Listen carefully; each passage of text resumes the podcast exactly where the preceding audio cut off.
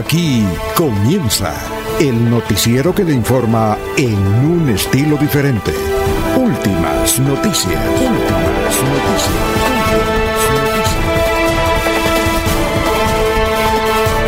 La información analizada por los expertos, sin sesgos, explicada con detalles, sin tanta carreta. Últimas noticias por Radio Melodía, también por Facebook y YouTube Radio Melodía. Director Alfonso Pineda Chaparro.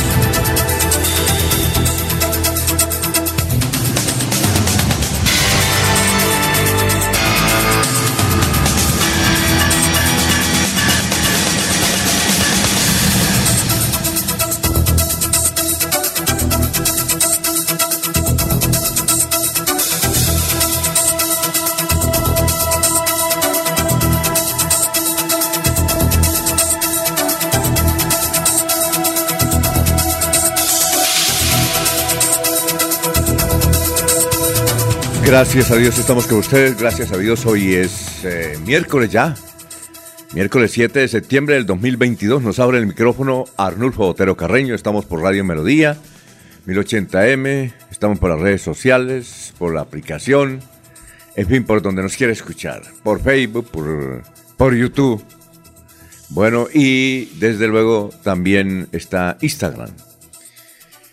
Bueno, hoy 7 de septiembre, 5 de la mañana, 4 minutos.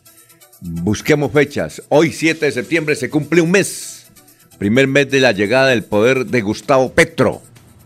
Hay gente que quiere evaluarlo. Yo creo que no todavía, ¿no? Como los técnicos de fútbol. Yo siempre he considerado que los técnicos de fútbol se les debe dar más plaza. Ayer echaron al del Nacional, por ejemplo, que es de la familia del Nacional, el Andarío Herrera. Pues hay que dejarlos los técnicos de fútbol. Bueno, entonces se cumple el primer mes de la llegada del poder de Gustavo Petro. Hoy es el Día Internacional de un aire limpio por un cielo azul. Parece un poema, ¿no? Eso es así, dicen las Naciones Unidas. Día Internacional de un aire limpio por un cielo azul. Hoy es el Día Internacional del Buzo. Buzo acuático, ¿no? De la actividad, esa actividad acuática. Dice que es la mejor práctica deportiva del mundo, sobre todo los que meditan, eh, los que son filósofos. Dicen que en el mar está la felicidad, en el océano está la felicidad. Hoy es el Día Internacional del Buzo. Un día como hoy, en 1859, comienza a funcionar en Londres el Big Ben. Tremendo reloj, el Big Ben. Un día como hoy, en 1944, nace Mulotinovic, ese gran técnico de fútbol en Serbia. Él nació en Serbia.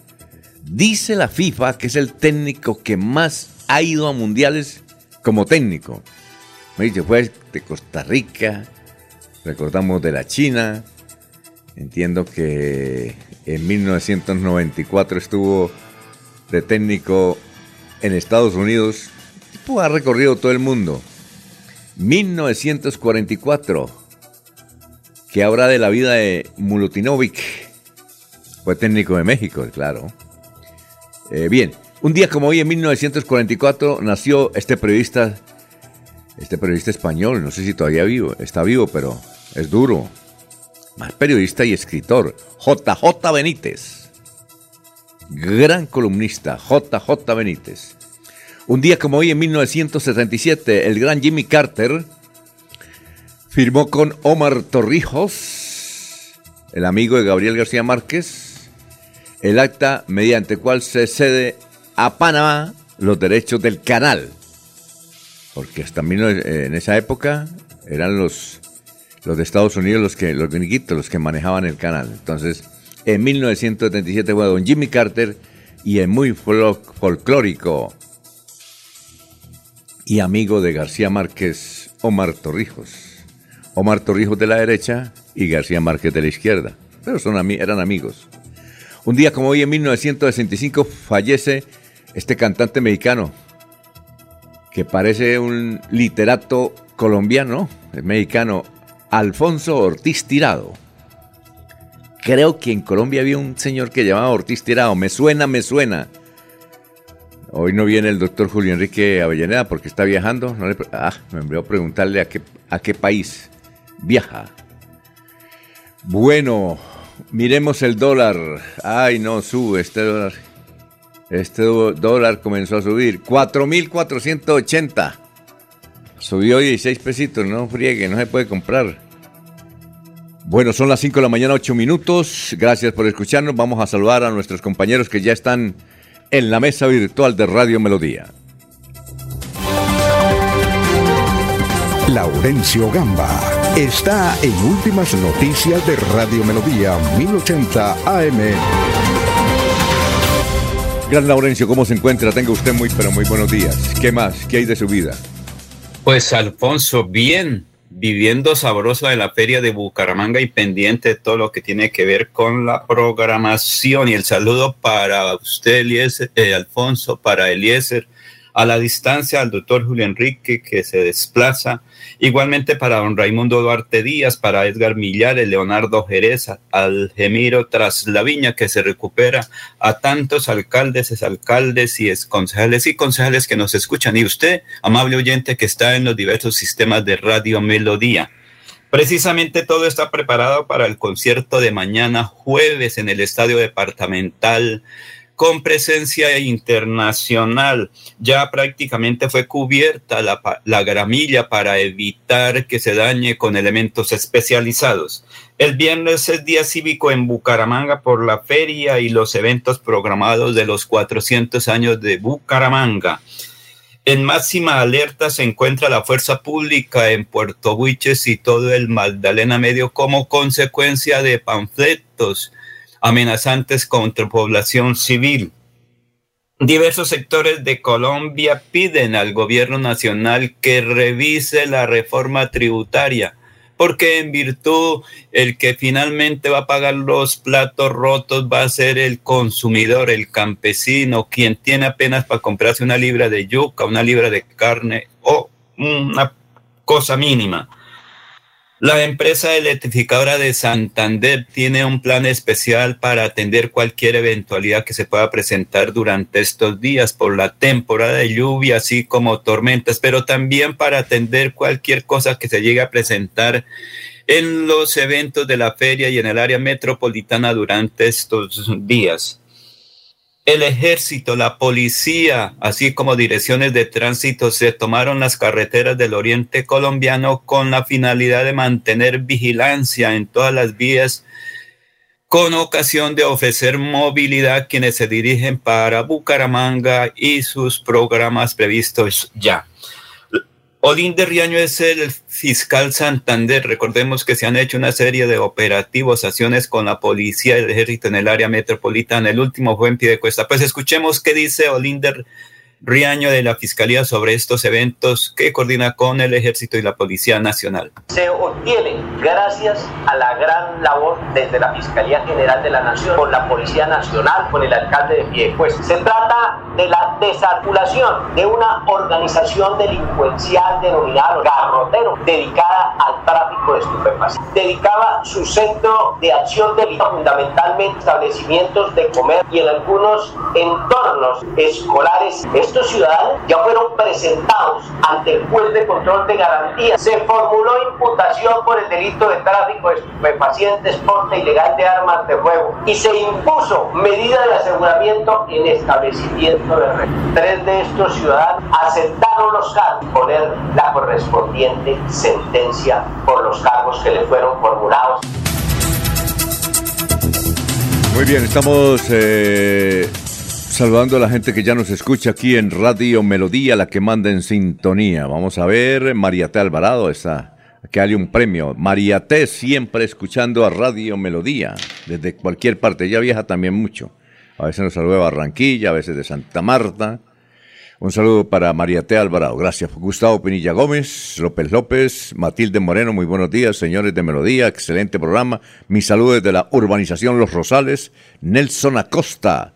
Qué lástima el departamento y la ciudad manejado por dos petardos que solo se preocupan. Uy, por el CBG, lástima. Dijo, porque está bravo, Nelson? Cuéntenos. Un saludo para Jairo Macías. Don Ramiro Carvajal de Deportivos Carvajal, Aníbal Navas Delgado, gerente general de Radio Taxis Libres que tiene el teléfono 634-2222. Un saludo para... Eh, a ver, ¿para quién más? Eh, aquí está Benjamín Gutiérrez, Juan José Rinconosma, Miguel García, eh, igualmente para Lino Mosquera, para Peligan, igualmente para Pedrito Ortiz, que nos faltan los mensajes, el hombre que va a todas las ruedas de prensa y a todos los cócteles, ¿no? Igualmente, Pedrito, un saludo para usted. Igualmente para a ver, Marta Martínez. Un saludo para Quique. ¿Dónde está Quique? Quique Herrera, ¿dónde lo saluda? Desde el extranjero. Jorge Becerra, desde eh, California eh, Norte, en Estados Unidos. Igualmente para Jairo Alfonso Mantilla, Sofía Rueda, Walter Vázquez. Gracias, gracias por la sintonía. Y muchos más. Ya, poco a poco los vamos lo vamos saludando. Dice Peligan, no me saludó. Claro que lo saludé, Peligan. El hombre que tiene 98 años y bien, bien, bien, bien, bien. Bueno, don Eliezer, ¿cómo se encuentra? Tenga usted muy buenos días. Don Alfonso, muy buenos días. Un saludo especial para usted, para don Laurencio, para Arnulfo, para Jorge, para el doctor Avellaneda, donde se encuentra, y para todos los oyentes de Radio Melodía. Muy bien, disfrutando a esta hora de 17 grados centígrados, lluvias por aquí en la zona de la, de la ciudad de Medellín, en el Valle de la Burrá. 30 grados centígrados será la temperatura máxima de Medellín. En el municipio de Piedecuesta, en Santander, 20 grados centígrados actualmente, 30 será su temperatura máxima. En Florida Blanca, temperatura similar, 20 actualmente, 30 será la máxima del municipio de Florida Blanca. En el Socorro tenemos también 20 grados centígrados y 32 la temperatura máxima de la ciudad del Socorro. En Málaga 14 grados actualmente, 23 la temperatura máxima de Málaga. En la ciudad de Bucaramanga registramos 20 grados centígrados, 30 la temperatura más alta que tendrá la capital santanderiana. En Barranca Bermeja 26 grados centígrados actualmente, 40 será su temperatura máxima en este día. En el municipio de San Gil registramos en este momento 22 grados centígrados, 33 la temperatura más alta que tendrán que soportar los angileños. En la ciudad de Vélez actualmente 9 grados centígrados, 23 será su temperatura más alta en el municipio de Puerto Wilches, 26 grados centígrados en la actualidad, 38 la temperatura máxima que eh, tendrá Puerto Wilches. Y para concluir, la ciudad de Bogotá registra 11 grados centígrados en la actualidad y 22 grados será la temperatura más alta de la capital del país, don Alfonso. Gracias, 5 de la mañana, 16 minutos. Miremos las salas de velación. Buscamos eh, San Pedro. En San Pedro está el señor Patricio Rico. Aún está el señor Julián Andrés González García. Eh, ubiquemos ahora la sala, una de las salas de los olivos.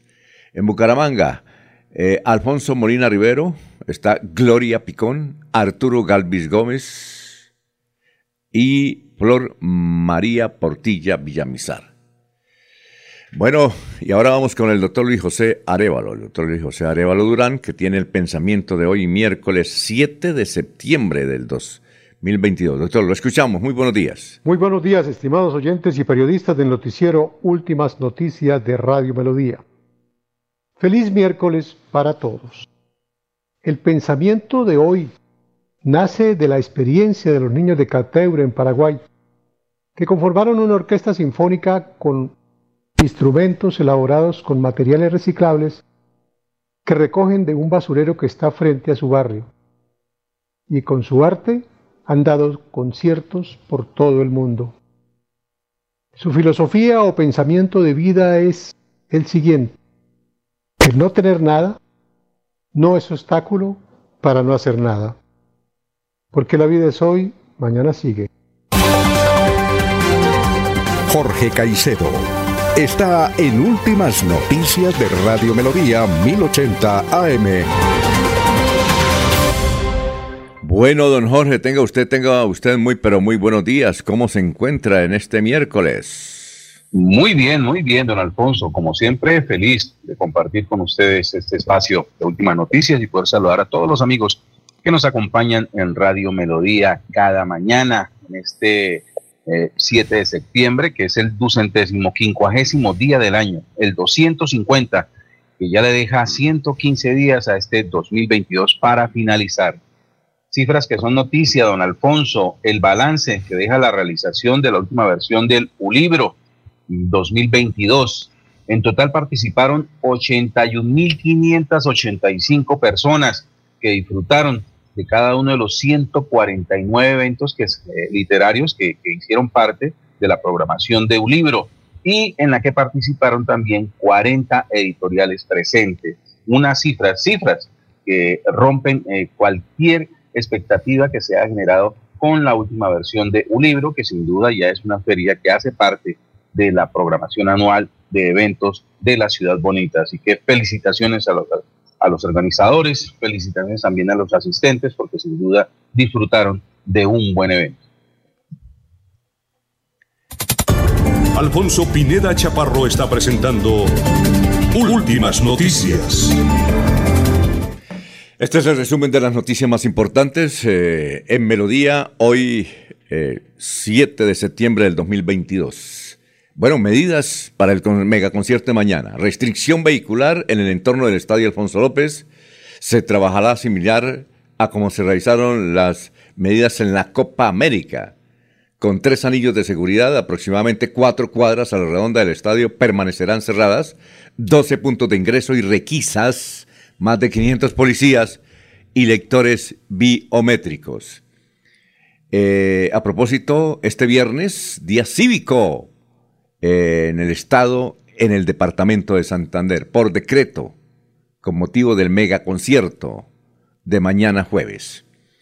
En el barrio Punta Betín, al norte de Bucaramanga, dos individuos mataron a una señora de 46 años de nombre Ángela Pijado Poveda. La policía ofrece de recompensa 10 millones de pesos para conseguir a los autores de este crimen.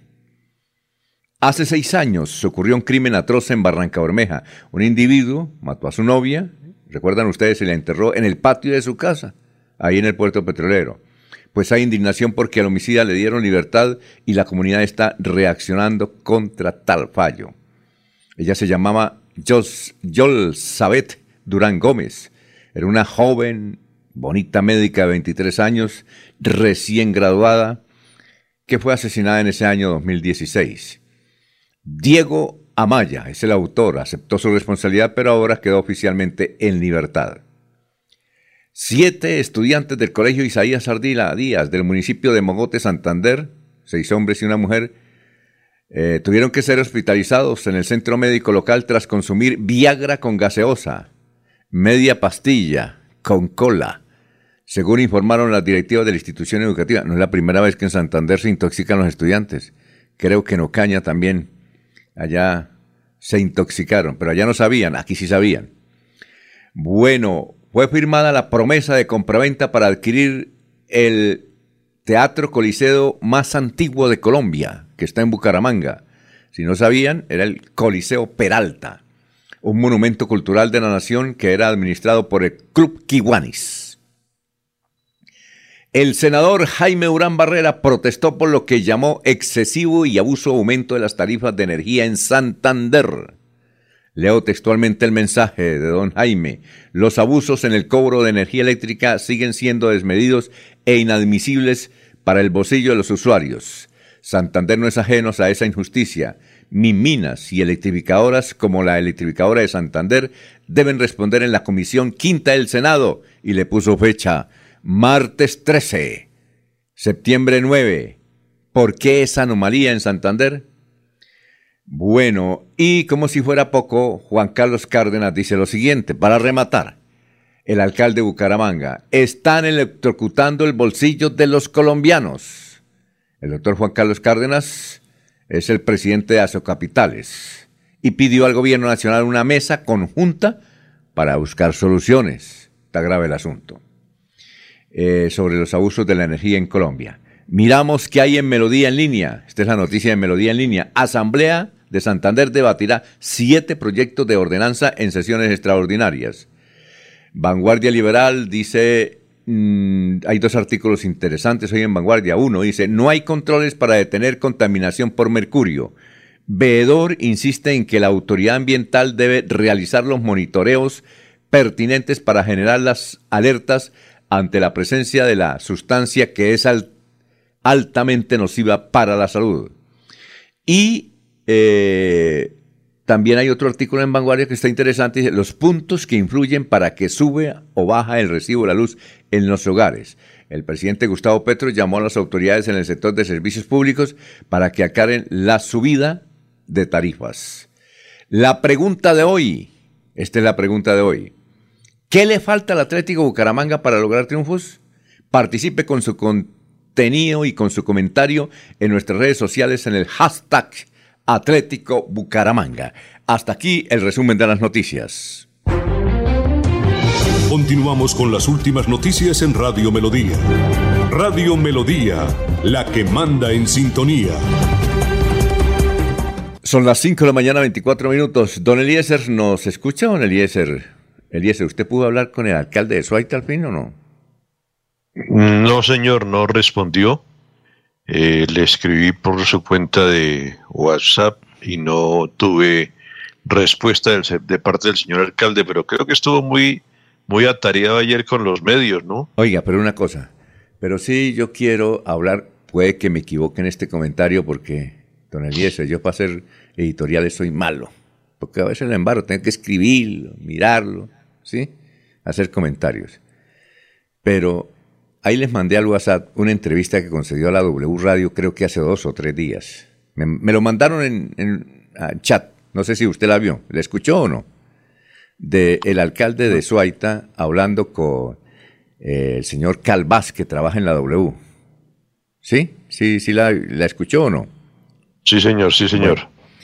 yo creo que eso no es periodismo. Es decir, eh, resulta nos gustaría tener tiempo para, para, porque dura como tres minutos, el señor Calvás y respetó al alcalde, es decir, uno, uno puede preguntarle todo lo que sea con respeto a la gente, uno tiene que tener respeto por el ser humano. Yo no creo que eso sea el periodismo.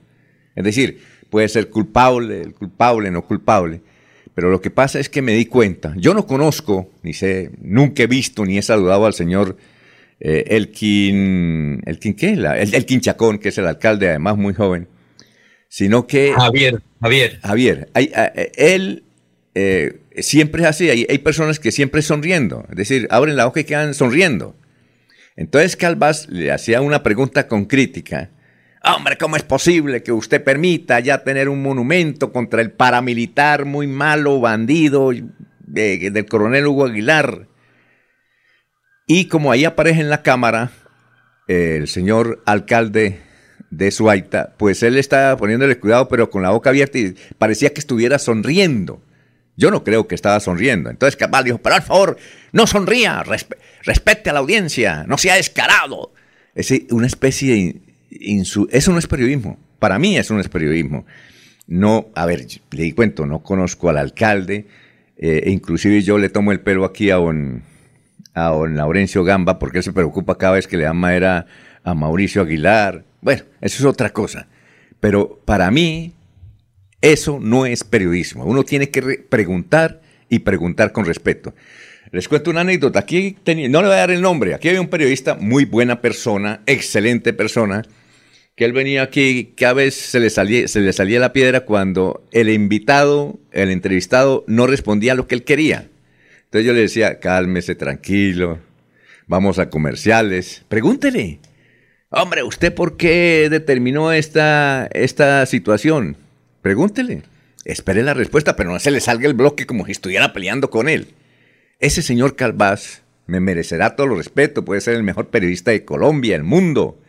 puede tener todos los honores, puede haber estudiado en Francia, nació en cula de ricos, pero uno tiene que tener respeto por las personas. Es decir, uno tiene, es un ser humano, cualquiera, en cualquier condición, es un ser humano.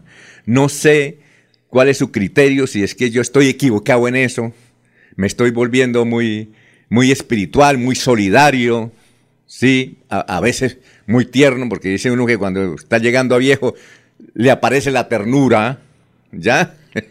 a ver, don Eliezer, deme un concepto sobre eso.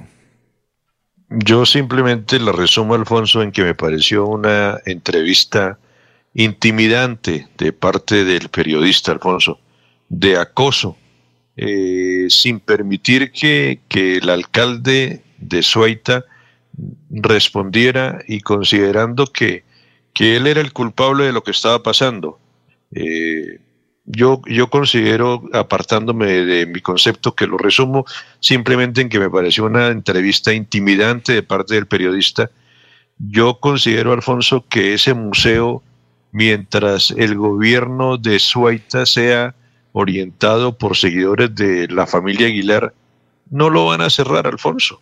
¿Sí? No lo van a cerrar. Seguramente cuando cambie de gobierno buscarán la manera de modificarlo, de aperturar la llegada de los gobernadores del departamento de Santander o realmente llevarán a alguna colección privada todo lo que hay allí del coronel Hugo Aguilar. Pero mientras el gobierno de Suaita sea un gobierno eh, eh, mayoritario de los seguidores de la familia Aguilar, eso se va a mantener ahí, Alfonso. Eso no, eso no lo van a borrar de, de la noche a la mañana, Alfonso. Por eso, entonces, eh, eh, eso, eso no es periodismo, eso es irrespeto. Porque, a ver, el, alcalde, el alcalde estaba ahí y dijo, yo llegué, eh, estaba bueno ese monumento, lo que sea, lo que se llame. yo no puedo hacer un acto administrativo para acabarlo, porque mamá, y, además el coronel Aguilar es mi amigo, ¿por qué no? Él puede ser, yo le hubiera dicho, es que el coronel Aguilar es mi amigo, el gobernador es mi amigo, ¿y qué? A ver, pero yo le, yo le pido a usted respeto. Ah, bueno, que está acusado de chanchullos. Eso puede ser cierto, sí. Pregúntele, señor, ¿usted por qué destinó estos 50 millones de pesos o estos 5 mil millones? ¿Nos quiere explicar, doctor? Déjelo explicar. Pero no sé, Jorge, si quería también intervenir.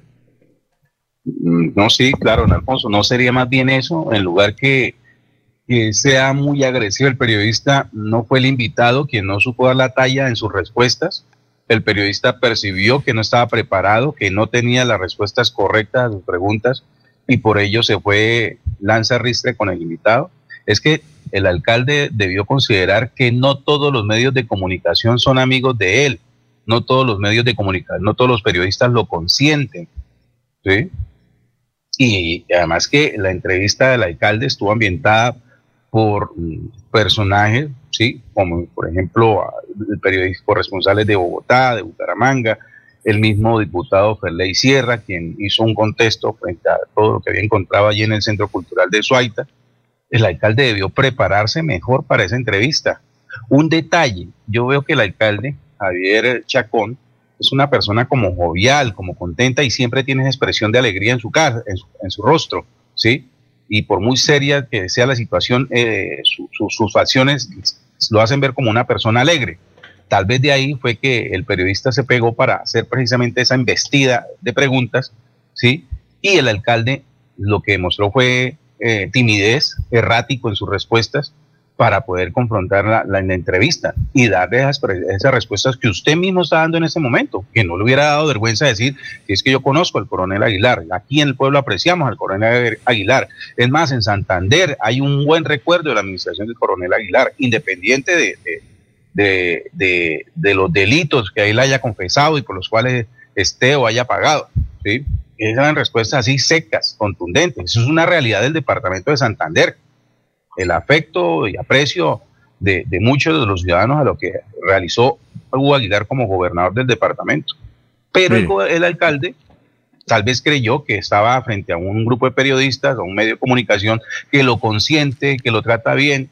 Por ejemplo, cuando estuvo el, alcalde aquí en Últimas Noticias, no teníamos idea de, no, no sabíamos. De, la polémica que suscitó con respecto no, no sabíamos este que, salón, no, este museo. Por eso, no. Si yo hubiera sabido que existía el museo, ya le pregunto con todo respeto.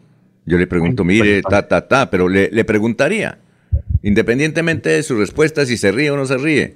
Es que, Jorge, yo, yo lo que Además, estoy- ni siquiera teníamos idea de la protesta que hicieron los padres de familia frente a la construcción de un megacolegio en, en, en- ese municipio. ¿sí? Exactamente. Que, que le parece a uno inaudito que en, una- un, municipio tan pequeño se opongan al mejoramiento, a la construcción de un megacolegio, es como tan raro, ¿sí? Pero resulta que detrás de esa obra también hay un trasfondo de... El alcalde, el alcalde debió, primero que todo, pedir, pedir respeto y decir la verdad. Mire, yo, uno tiene que decir la verdad. Yo recuerdo, le voy a contar esta anécdota. Yo fui muchas veces a Bogotá a entrevistar para el programa El Mejor Día de tu Vida y otros programas de- del TRO eh, personajes. Y una vez estaba esperando yo a Juan Gozani, era director de noticias de RCN. Y Juan Gozani pues estaba muy ocupado, él siempre vivía muy, todo el mundo lo, lo solicitaba y todo eso. Imagínense pa- para manejar esa organización. Y había un señor amigo de él, eh, creo que del departamento de Córdoba, que venía con la hija que era señorita Córdoba. Entonces eh, eh, me dijo, usted- me llegó y me dijo, ¿usted me puede permitir unos 15 minutos para yo hablar con el padre de la señorita Córdoba que viene con ella a pedirme consejos? Es más, si usted quiere que es en la reunión, porque no es nada secreto. Yo recuerdo que el padre llegó y, bueno, habló, le presentó, mire, esta es la señorita Córdoba, esta es mi hija. Eh, don Juan, yo lo que quiero, sí, bueno, siga, don Lucho, ¿qué, qué necesita? Qué bonita.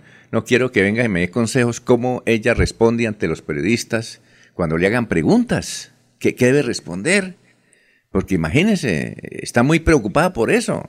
Y ella, eh, pues, eh, ha estudiado bastante, pero no se las conoce todas. ¿Qué tal que le pregunten por allá de alguien que, que no existe o para ella y, y ella, qué tal que elabore una pregunta, una respuesta ahí como para salir del paso y quedar bien?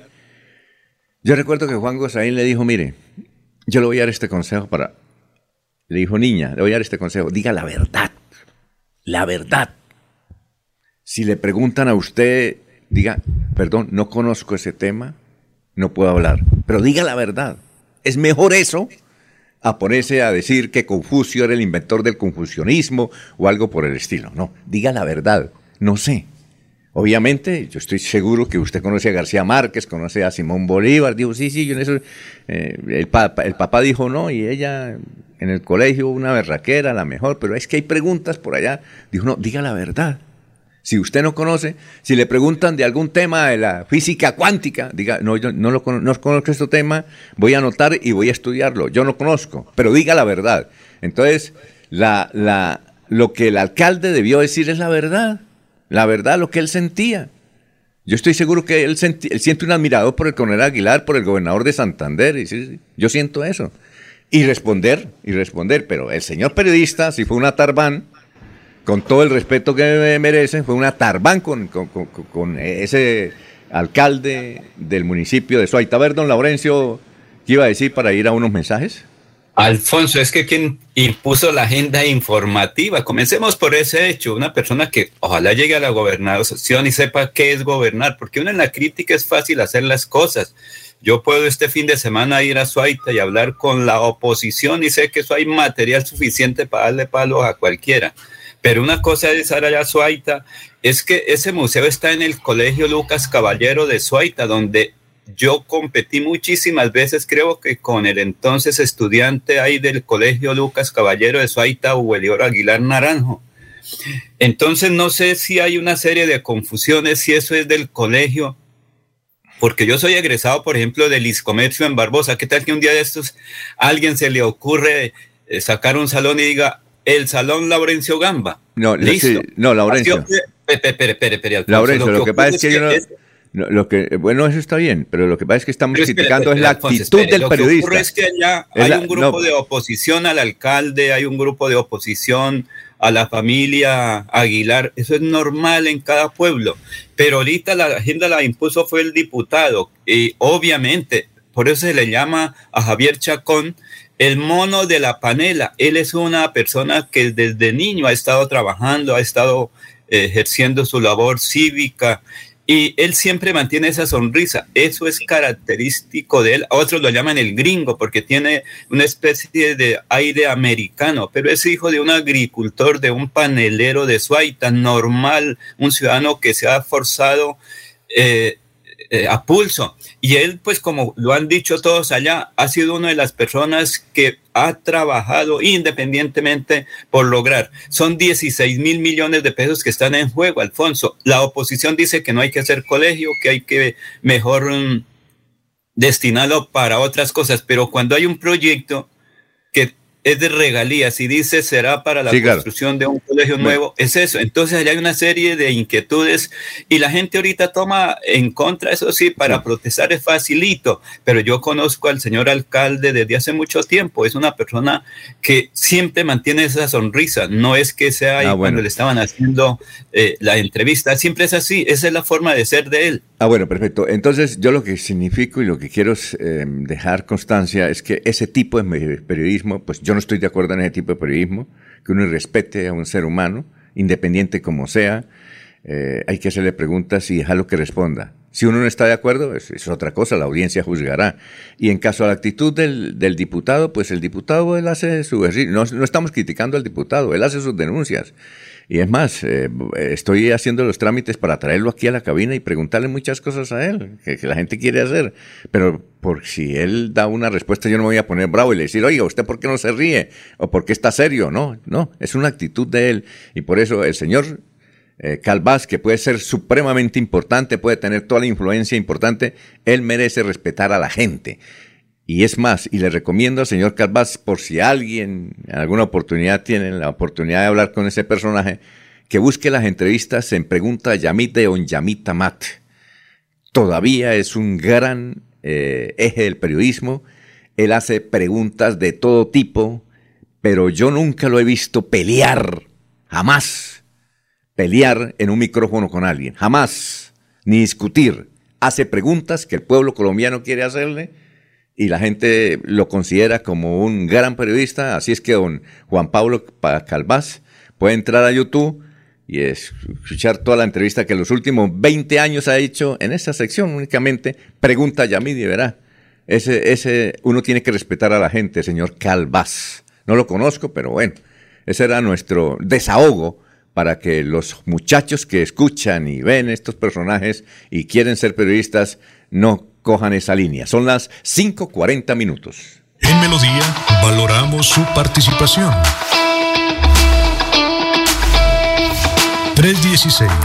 316-550-5022 es el WhatsApp de Melodía para que entremos en contacto. Envíenos videos o fotografías de las noticias de su comunidad y las publicaremos en nuestros medios digitales. 316-550-5022. El WhatsApp de Melodía para destacar su voz. Melodía, la que manda en sintonía. Cada día trabajamos para estar cerca de ti. Te brindamos soluciones para un mejor vivir. En Cajasal somos familia, desarrollo y bienestar cerca para llegar más lejos. Con Vigilado Supersubsidio. En Hogar como Ultrasan, encuentra en todas nuestras tiendas lavadoras, neveras, televisores, mini componentes y muchos productos de la marca LG que puedes comprar de contado o a crédito por nuestros convenios con electrificadoras y libranza. Encuéntranos también en comultrasan.com. Vigilado Super Solidaria. Se va la noche y llega últimas noticias. Empezar el día bien informado y con entusiasmo.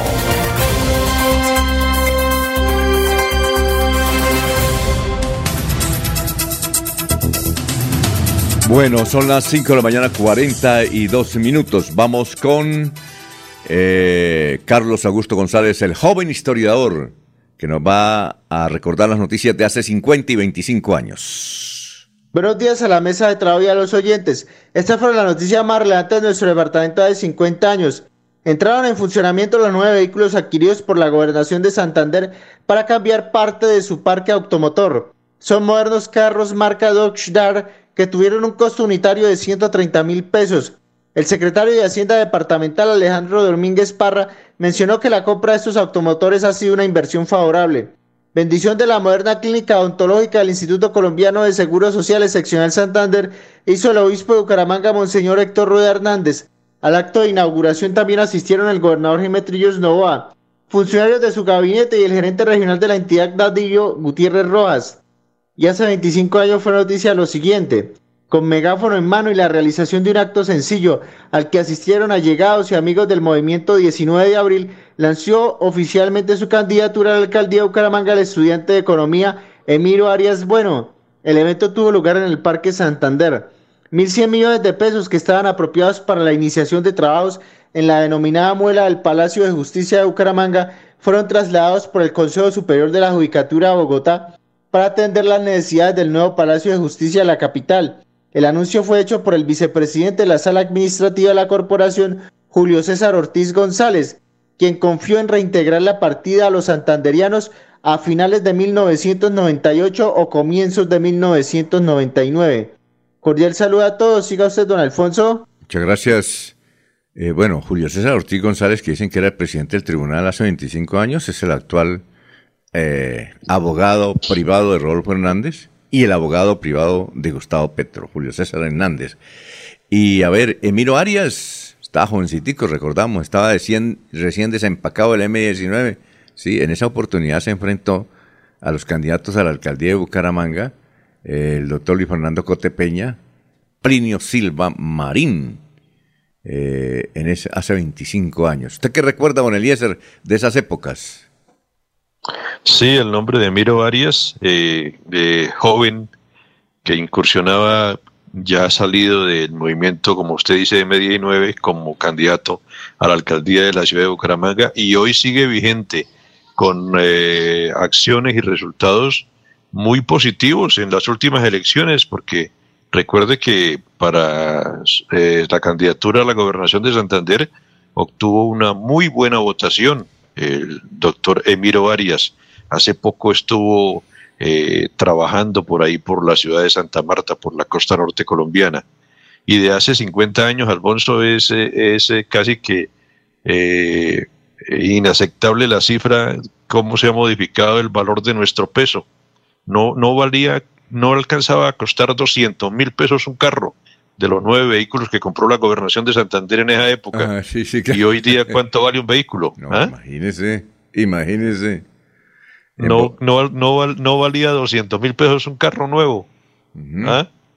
Oiga, sí, sí, sí. Oiga, a propósito de Miro, de Miro Arias, eh, es que usted sabe que muchas empresas, aquí las empresas grandes hacen encuestas, ¿no? Hacen todo tipo de encuestas. Hay gente especializada, grandes, grandes en Colombia.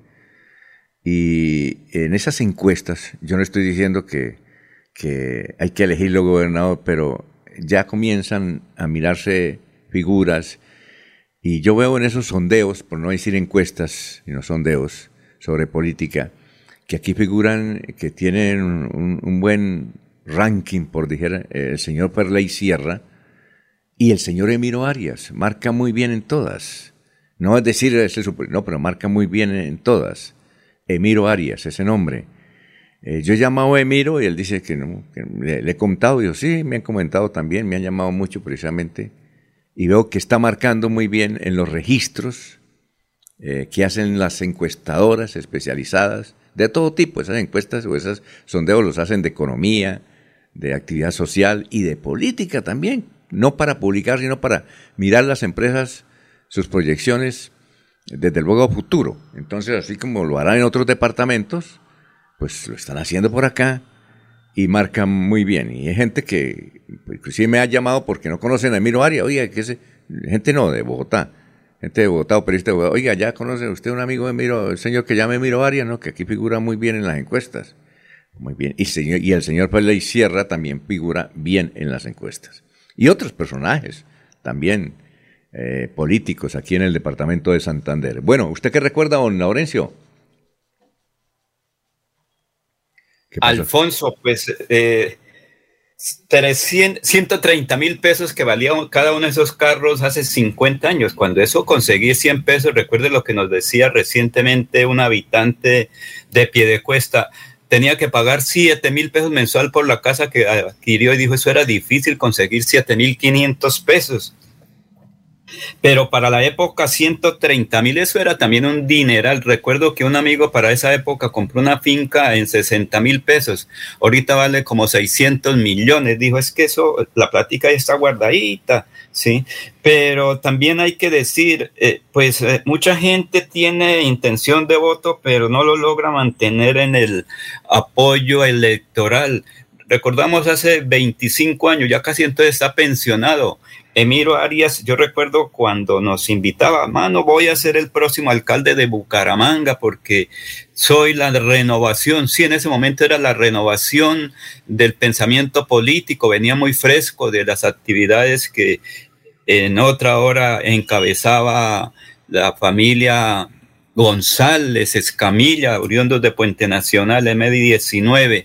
Y Emiro, yo creo que sí, él suena, pero cuando van a elegirlo no tiene ese apoyo popular. Eso pasa con mucha gente, hace una campaña anticipada y cuando es el proceso electoral no suena ni truena. Ojalá que esta vocación tenga algún apoyo después de 25 años de arduo trabajo. Conozco tantos dirigentes que comienzan bien, pero terminan mal, porque es que una cosa es ser candidato, aspirar y finalmente estar en tarjetón electoral y ahí sí es cuando se ven las cosas reales. Criticar es fácil o decir cosas, proyectar.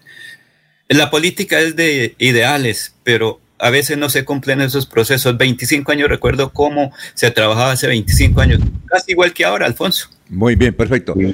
Bien de acuerdo con, con, Laurencio en ese aspecto, ¿En, qué sentido? Sí. Eh, en el sentido de que la historia misma está diciendo que los logros en política son aquellos donde se ganan las posiciones, ¿no? Donde en la política no existen los virreinatos ni el, ni el bicampeonato, el subcampeonato.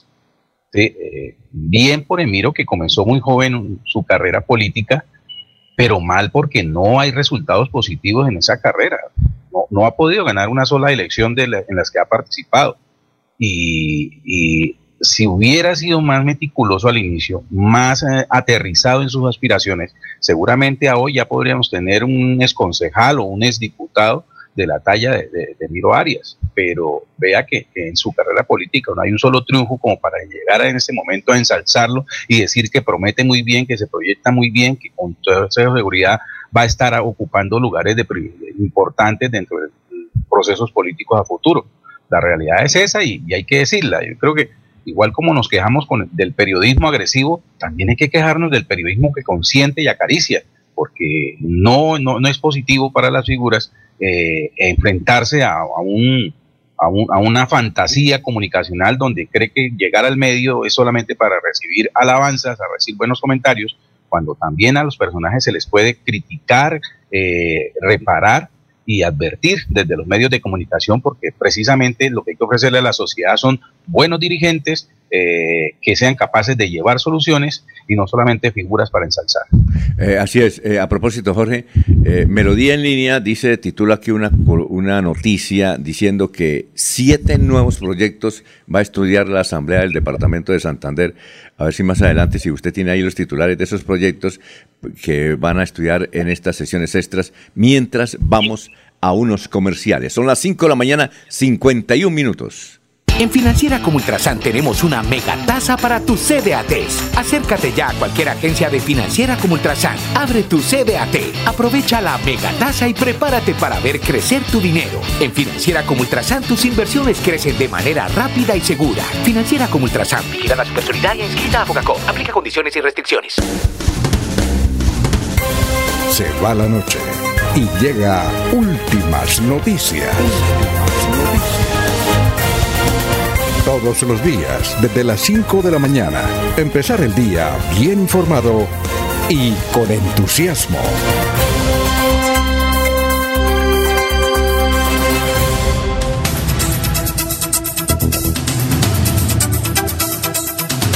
Vamos con los oyentes. Germán Martínez, de acuerdo, periodistas irresponsables, pero también eh, más irresponsable es la familia Aguilar con el departamento de Santander. Eh, bueno, Jorge Elías Hernández dice, con el respeto que me merece el señor Emiro, pero yo lo, llama, yo lo llamaría el campeón de los quemados y la perseverancia en la política. Como en los reinados siempre queda de virreina o de tercera princesa. Hay que indicar esto sobre lo que dice también don Julio Jorge Elías Hernández. Belisario de Tancur, él tiene muchas anécdotas porque él se presentaba y nunca lo elegían. Dele, dele, dele, dele, y nunca lo elegían. Y, entonces cuando lo eligieron presidente de Colombia dijo, mire, no me eligieron, pero, pero llegué donde todos quieren llegar. Y él dice que, que, esa anécdota lo cantaba inclusive en varios poemas, varias poesías. Y entiendo que en sus memorias también escribió eso, que siempre se presentaba, siempre lo quemaba, nunca salía. Y cuando tenía 60 y algo de años fue que fue presidente de la República. Emilio todavía está joven, hay que siga, sigue insistiendo no, lo, que yo digo es que aparece bien registrado, bien rankeado en las encuestas. Hay gente que aparece bien rankeadas en las encuestas, pero a la hora de decidir, pues no, no queda bien. Bueno, Olga Blanco dice muy buenos días, bendiciones para la mesa de trabajo, a los mejores éxitos, bendiciones. Vivir sabroso, independiente si les gusta ese periodismo o no, la realidad es que utilizaron dineros públicos para hacerle homenaje al paramilitarismo eh, queramos o no, Hugo Aguilar es un bandido que le ha hecho mucho daño a mucha gente, dice el perfil Vivir Sabroso. Gustavo Pinilla Gómez, lo cierto es que fue tan mala la posición del periodista Calvás como del alcalde, y lo peor, ese museo es homenaje a un parapolítico preso. Eh, no, y lo que dice Jorge, realmente él tal vez no estaba preparado. Yo no hubiera respondido esa, esa entrevista porque yo sé que esa entrevista es para darle a una madera y, y difícil difícil salir del atoyo, porque él recibió el alcalde una cosa que estaba ahí ya. Entonces, difícil, y difícil responder. Bueno, Jorge Elías Hernández dice, eso no es periodismo, sino sensacionalismo populista con show mediático. Un saludo para Luis José Arevalo Durán y, y Maribel Cáceres. Estamos eh, llamando al, doctor Enrique, al doctor Elkin Chaparro, pero el doctor Elkin Chaparro está en una región del Canadá. Sabemos que hace frío, pero vamos a ver si nos contesta, porque a veces hay situaciones donde, creo que él está en Toronto, en Toronto, donde va a pasar una temporada ahora en este semestre. Pero él dijo, yo quiero responderle a los oyentes. La pregunta que teníamos para hoy es eh, eh, sobre el asunto de la leche, si es buena, si es mala, en fin. Pero vamos a, mirar los titulares del diario El Frente que nos envía eh, uno de los editores del Frente, don Álvaro Angarita.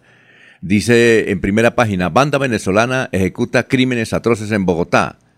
Exalcalde de Florida Blanca denunció amenazas de muerte y señala que eh, fue en una entrevista exclusiva que le dio a Radio Melodía y Melodía en línea.com.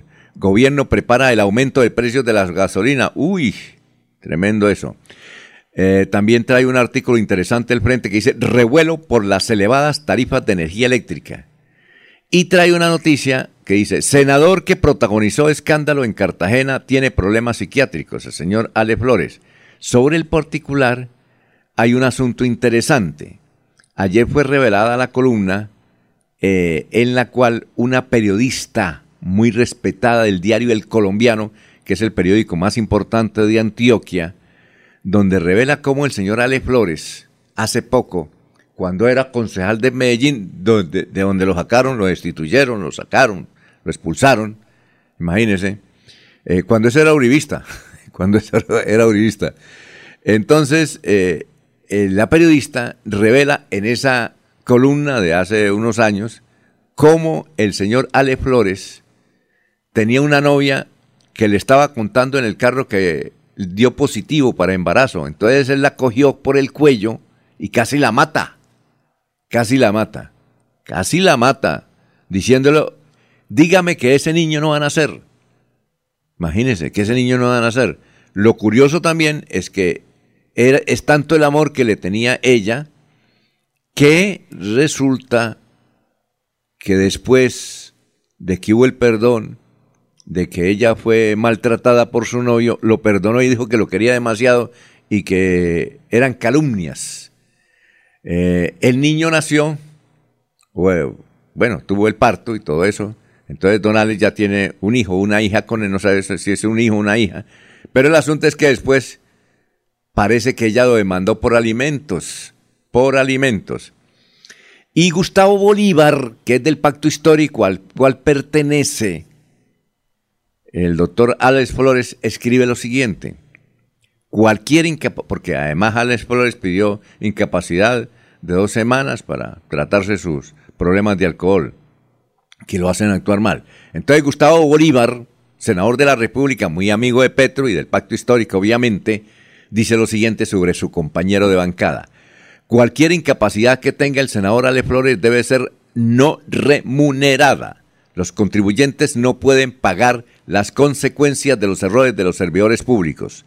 Lo que, lo que debería, perdón, lo que debería pedir, senador, es una licencia larga no remunerada. Un tratamiento no se hace en dos semanas.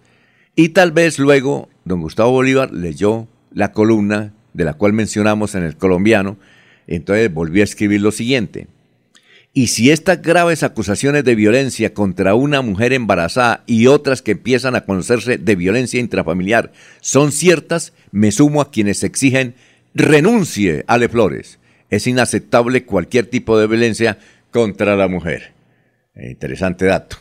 Muy bien, son las 5.59. Jorge, vamos con noticias a esta hora. Estamos en Radio Melodía. Así es, don Alfonso. Siete estudiantes del Colegio Isaías Ardila Díaz del municipio de Mogotes, seis hombres y una mujer tuvieron que ser hospitalizados en el centro médico local tras consumir Viagra con gaseosa, según informaron las directivas de la institución educativa. Estos estudiantes, cinco de ellos que dijeron consumirlo de manera voluntaria, que consumieron una gaseosa donde le echaron una pastilla de Viagra, en el mismo momento en que se tuvieron las reacciones, aparecieron dos estudiantes más del mismo grado, un hombre y una mujer, que fueron llevados al hospital local y luego al municipio de San Gil, contó Gerardo Rodríguez, rector del colegio. Los estudiantes, según el relato, empezaron a sentir taquicardia y mareos, por lo que tuvieron que ser hospitalizados durante unas horas. Posteriormente, los menores fueron dados de alta y se recuperan en sus casas. informaron también las directivas del colegio que se activó la ruta de atención escolar ya se hizo el trabajo de citar a los padres de familia para aclarar la situación y se está pendiente del informe correspondiente para seguir activando los protocolos de convivencia escolar. Disciplinariamente los vamos a manejar internamente, dijo la voz de la institución, porque hay estudiantes menores de 14 años y menores de 14 años, indicó el rector. Además, las autoridades locales están investigando dónde y de qué manera fue adquirido las pastillas de Viagra por parte de los estudiantes. Son las 5.59. Don Eliezer, lo escuchamos. Eliezer. Ah, se fue. Bueno, vamos a una pausa. Son las 6 de la mañana. Estamos en Radio Melodía. Aquí Bucaramanga, la bella capital de Santander. Transmite Radio Melodía Estación Colombiana, HJMH, 1080 kilociclos, 10.000 vatios de potencia en antena, para todo el oriente colombiano. Cadena Melodía, la radio líder de Colombia. Cada instante de la vida lo podemos disfrutar si lo mejor del amor siempre está ahí Así que aprovecha y abraza a tus hijos. Conversa con los abuelos. Juega con tu mascota. Disfruta un café con los amigos. Da gracias por cada momento, porque cada uno de ellos será más vida para ti. Los Olivos, un homenaje al amor. En Melodía valoramos su participación. 316 550-5022 es el WhatsApp de Melodía para que entremos en contacto.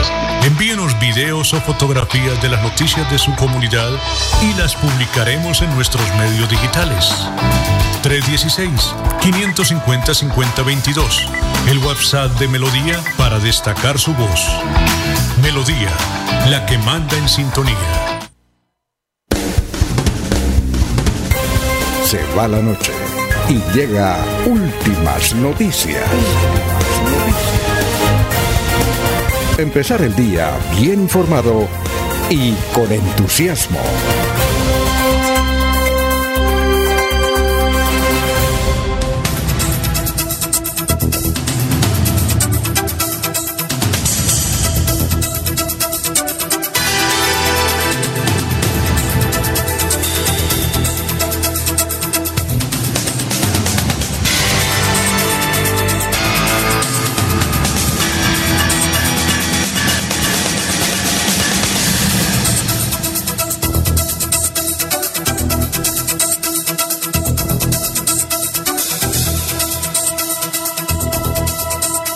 Son las eh, 6 de la mañana, tres minutos, estamos en Radio Melodía.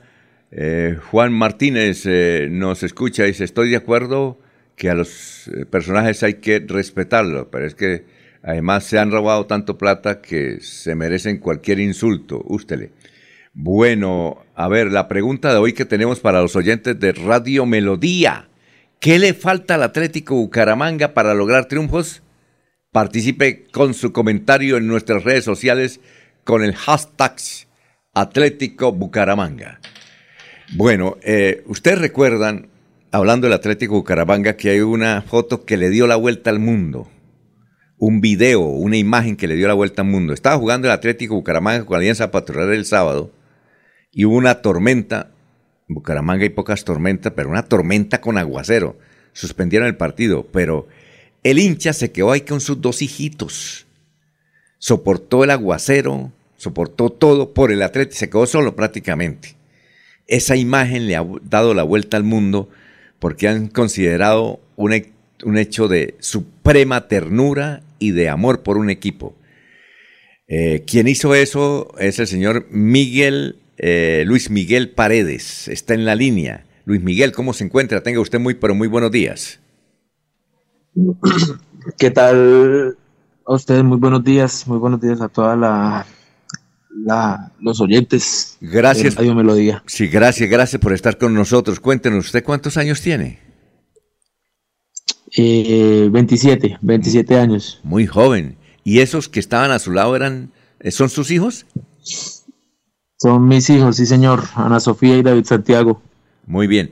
Uh, uh, uh, ¿Cómo le nació eso? Es decir, ¿por qué se quedó usted frente a tremenda tormenta? Inclusive uno estaba aquí resguardado con techo y toda esa cuestión y, le daba cosita, inclusive mira, porque aquí en Bucaramanga pocas tormentas de esa naturaleza hay. ¿Usted por qué lo hizo? No, sí, eso, eso eh, pocas veces se ha visto alguna tormenta de ese tipo. Eh, uno lo hace por amor al equipo.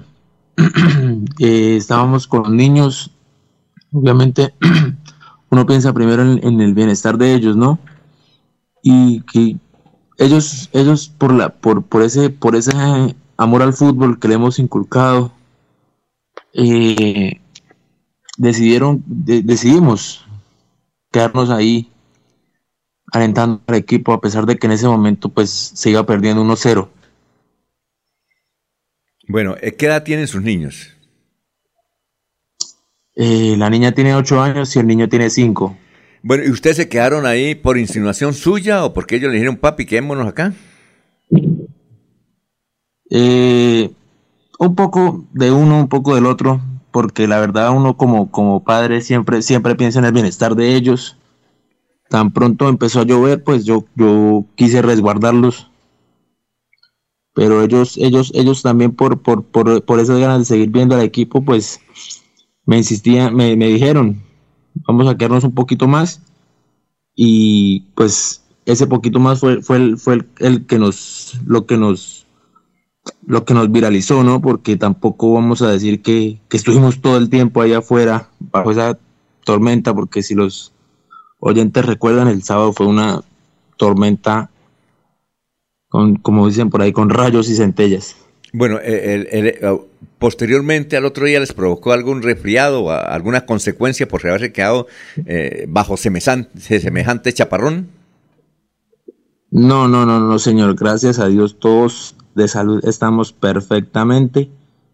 Eh, los niños súper bien, todo, eh, constantemente le, le, le, le, le pregunto a la mamá cómo, cómo, cómo están los niños y si de pronto eh, tienen algún resfriado, tienen tos. Gracias a Dios no, no ha pasado nada de eso. Bueno, eh, usted supo que le habían tomado esa foto porque usted apareció pues en todos los medios, está en todos los medios, en las revistas internacionales, eh, en todos los programas deportivos a nivel internacional, eh, dando eh, ese acto de ternura. Hay dos casos, es el suyo y otro en Argentina, donde ocurrió la semana pasada, donde un niño, eh, como de ocho años, eh, viendo que el arquero de un equipo argentino estaba triste porque le había metido un gol, el niño cruzó la cancha y fue y lo, lo abrazó. E inclusive ese acto de ternura hizo llorar a todos los aficionados. Yo no sé si vio ese momento. Entonces están colocando la suya y la de ese niño. El asunto es, ¿usted sabía que le tomaron esa foto? No, no, no, no, señor. El, eh, en el momento esa foto no, no, no fue premeditada, por decirlo así. En ese momento, pues un, un, un, aficionado del equipo eh, vio, vio, vio como esa postal y, y decidió como, como tomarle la foto. Por ahí, por ahí ya con él tuvimos la oportunidad de, de- de dialogar y, y él me dice que, que fue ese momento donde, donde, donde quiso como plasmar ese, ese, ese, esa, ese aguante que tienen no solamente uno como padre de familia, sino muchísimos, muchísimos hinchas, porque el día sábado no fui yo solo el que, el que, el que aguantó, el que soportó esa lluvia. Fuimos cientos de hinchas quienes, quienes, quienes quisimos eh, quedarnos ahí en el estadio, apoyar, apoyar al equipo hasta el último momento y, y gracias a Dios pues se logró el, la tan anhelada victoria que, que tanto la está necesitando el equipo del Atlético Bucaramanga. Ahora, eh, ¿usted vio esa foto, en, eh, supo en ese momento o fue al otro día que en las redes sociales apareció y en los medios de comunicación su foto? No, no, no, ese- esa misma tarde-noche, sobre las 7, 8 de la noche, un, un compañero de trabajo me, me envió la foto preguntándome, preguntándome únicamente si era yo. Obviamente uno, uno, uno, uno se reconoce de espalda, sabe en qué momento estuvo ahí bajo, bajo esa lluvia. Y pues en un momento pensé que, que había sido eh, que había sido él quien me había tomado esa foto y nada más me la, me la había enviado a mí mismo. Pero pues él me dice, no, yo no estuve en el estadio. Y ya el día siguiente, el día domingo en horas de la, del- de la mañana, tipo 9 de la mañana, fue que empecé a ver la foto, la foto por, por las redes sociales. Ajá. Ah, bueno, perfecto. Entendemos que el equipo Atlético Bucaramanga lo llamó usted y estuvieron ayer eh, en el estadio primero de marzo de la UIS. Eh, ¿Eso es así? Sí, sí, claro, sí, señor. El, el, día domingo, en, la- en horas de la noche, ya el arquero del equipo, Juan Camilo Chaverra, quiso, quiso como contactarnos, nos pusimos en contacto con él, pues la emoción de uno como hincha, eh, estar junto al, junto al, junto al equipo que uno tanto an- quiere, y se dio la, la oportunidad de, de estar ayer, día martes, en el, en el estadio Primera de Marzo de la UIS, estuvimos allá con, con mis hijos y, todos contentos, ellos contentos compartiendo con, ese, con el equipo, eh, sin pensar que, que- este sueño se, se, se- les iba a hacer realidad, ¿no? Exacto. ¿Usted regularmente va mucho a fútbol o- o de vez en cuando? Eh, no, por, por eh, horario de trabajo yo no, no es que pueda asistir mucho. Eh, mi, mi, mi, trabajo exige más que todo que, que esté presente en fines de semana, ¿no? Que pues fines de semana son los días de, de fútbol. Fue todo gracias a, a, a un horario que, que se, me, se me pudo presentar para el día sábado. Salí temprano de trabajar y, y decidí llevar a los niños al estadio. El mismo día sábado fue que decidí ir con ellos a- al estadio. ¿Usted a qué se dedica? Eh, estamos hablando con eh, Miguel, Luis Miguel Paredes, el aficionado que soportó este aguacero y cuya imagen eh, está recorriendo el mundo, sobre todo el mundo deportivo. ¿Usted a qué se dedica? Eh, yo trabajo como mesero en un restaurante en Girón, restaurante Doña Juana, no sé si lo conozcan. ¿Eso dónde queda? Para ir. Cuéntenos. Eh, dentro, eso es dentro de las instalaciones del Hotel San Juan. Ah, y. Vía Girón. Ah, ya. Pero tiene uno que. Ah, bueno. ¿Y puedo- todo el mundo puede entrar allá o no? Claro. Claro que sí. Desde que- todos pueden hacer parte de ir a ir a ir a consumir en el restaurante. Ah, Un restaurante Juana. muy bonito, muy recomendado. ¿Y qué vende usted allá? ¿Qué, qué, qué puede uno comer allá para, para decirle a, a don Eliezer o a don Jorge que nos invite? Cuéntenos. O don Laurencio. Don Laurencio, que es el que le O don Alfonso. Don Laurencio, que es el que le gusta invitar a almorzar. A ver si cambia el restaurante. Eh, ¿qué, qué, qué podemos comer allá, señor? Claro, claro que sí, señor. No, el restaurante es espe- especializado en, en todo lo que son pescados y mariscos. Y, pero entonces manejamos una carta bastante variada, lo que son carnes, pollos, arroces, todo, todo, todo muy recomendado, muy rico. Bueno, perfecto. Don, Alfonso. don Eliezer, ya está ahí eh, desde la ciudad de Medellín, hincha número uno del Atlético Bucaramanga. Don Eliezer, pregunta para don Luis Miguel. Bueno, para Luis Miguel, pues felicitaciones por ese momento. Eh, también uno piensa que pudo ocurrir, no sé si esté distante de, de algo que pudo suceder ahí, que los niños le dicen, papá, venga, soportamos el aguacero, como cuando uno salía de la escuela, Alfonso, y estaba lloviendo y se metía en los charcos, ¿sí? Vamos a disfrutar de esa fiesta. Pudo formar parte también de, de ese momento de la familia Paredes. Eh, hoy hay una pregunta en nuestro noticiero relacionada con qué le hace falta al equipo para ser campeón. Llevamos más de 60 años en esa búsqueda de una estrella para el equipo Atlético Bucaramanga. ¿Qué piensa usted sobre ese tema, señor Paredes? Eh, claro, sí, señor. Eh, no son más de 60 años, son se- 72 años tratando de conseguir esa tan anhelada estrella.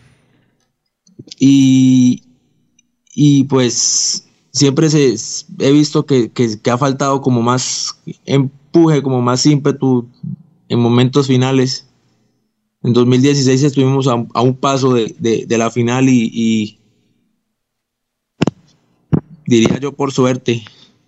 En 2018 también manejamos un excelente equipo, pero, pero pues fue- son, son momentos donde perdemos como, como, ese, como, ese, como esas ganas, como esa garra. Igual el, el semestre pasado también es, eh, estuvimos muy, muy ilusionados, muchísimos hinchas. Eh, faltó como más, como más enfoque, como más concentración. Yo creo que, que siempre, eh, tanto cuerpo técnico, directivos, jugadores, buscan un objetivo en común y la idea es en un momento llegar a- a conseguir, a lograr esa tan anhelada estrella. Yo sé que, que muchos hinchas la desean, muchos jugadores dentro de la cancha meten ese ímpetu, meten esa garra por, por conseguir esa estrella para, para su logro personal y, y para darle esa satisfacción al, pue- al pueblo santanderiano. Y esperemos que no estemos tan lejos de, de conseguirla. A ver, don Jorge, pregunta para Luis Miguel Paredes. Con los buenos días para Luis Miguel Paredes. Precisamente de esas, eh, llamemos esos momentos de, de desaire, de tristeza que le ha formulado el equipo con sus resultados, campaña tras campaña, eh, las, las, las noticias no favorables que se generan desde el interior del club cuando no se logra conformar un buen equipo para afrontar un campeonato, de alguna manera no le han mermado su pasión, su afición por el Atlético. Eh, no, no, de ninguna manera van a, a- restarle esa, importancia que, como familia todos le damos al Atlético Bucaramanga. Eh, lo principal es, por lo menos para mí, que mis hijos sientan, tengan ese sentido de pertenencia, así como, como mi papá me hizo tener ese sentido de pertenencia por este equipo y, y que día a día quieran el fútbol, quieran el, el buen juego. Y yo sé que el Bucaramanga siempre ha, ha- ha impartido lo, es, eso. El Bucaramanga, eh, a pesar de, de, de muchos, de muchos resultados, de muchas adversidades, siempre ha demostrado el, el buen fútbol. Y eso es lo que yo quiero que mis hijos aprendan. Bueno, don Laurencio. Pregúntele. Saludo para Luis, sí, saludo para Luis Miguel Paredes. Usted es especialista en alimentación, ¿sí le está dando buena alimentación a sus hijos? Me refiero en la parte futbolera. ¿Será que en el futuro va a estar uno de sus hijos o los dos en las infantiles del Bucaramanga? Porque además tienen buena afición. Si se quedan allá en la tormenta, ¿será que sí practican el fútbol y estarán también por ahí en las inferiores? Eh, bueno, el niño, el niño más que todo es un caso, es un, es un caso supremamente aparte. Él, él me dice que él quiere ser arquero y da la casualidad que pues todo esto hay que agradecérselo, todo este buen gesto que, que el equipo tuvo conmigo, hay que agradecérselo al, al arquero, quien fue quien se puso en contacto con nosotros, quien fue quien movió redes por, por, por tratar de encontrarnos y pues el contento, el niño contento de, de, en algún momento llegar a, figurar como, como, como jugador del Atlético Bucaramanga y pues, poco hay que, hay que irle impartiendo ese, ese, ese amor al fútbol, hay que irle enseñando todo lo que, lo que, lo que por lo menos yo de mi padre aprendí y pues todo eso que, que el fútbol genera. Bueno, ¿y cuántos años tiene su hijo y cómo se llama su hijo?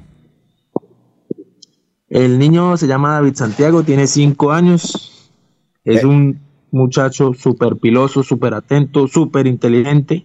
Ambos niños son así y esperemos, Bueno. esperemos que en algún momento las cosas se puedan dar. ¿Se llama Eddie Santiago o Santiago? David, David Santiago. Ah, David Santiago. Bueno, eh, ha sido grato con usted, Luis Miguel Paredes, un joven hincha del Atlético Bucaramanga, que con sus hijos pues le han dado la vuelta al mundo, seguramente lo han llamado de muchas partes. Logramos conseguir el teléfono a través de su padre, que es un gran oyente de Radio Melodía, don Hernando Paredes. Dijo, ese es mi hijo. Y gracias. Vea, vea el hecho de tener buenos oyentes aquí en Radio Melodía, porque todo el mundo persiguiéndolo a usted y ya me están llamando aquí, deme el teléfono, el que queremos entrevistarlo.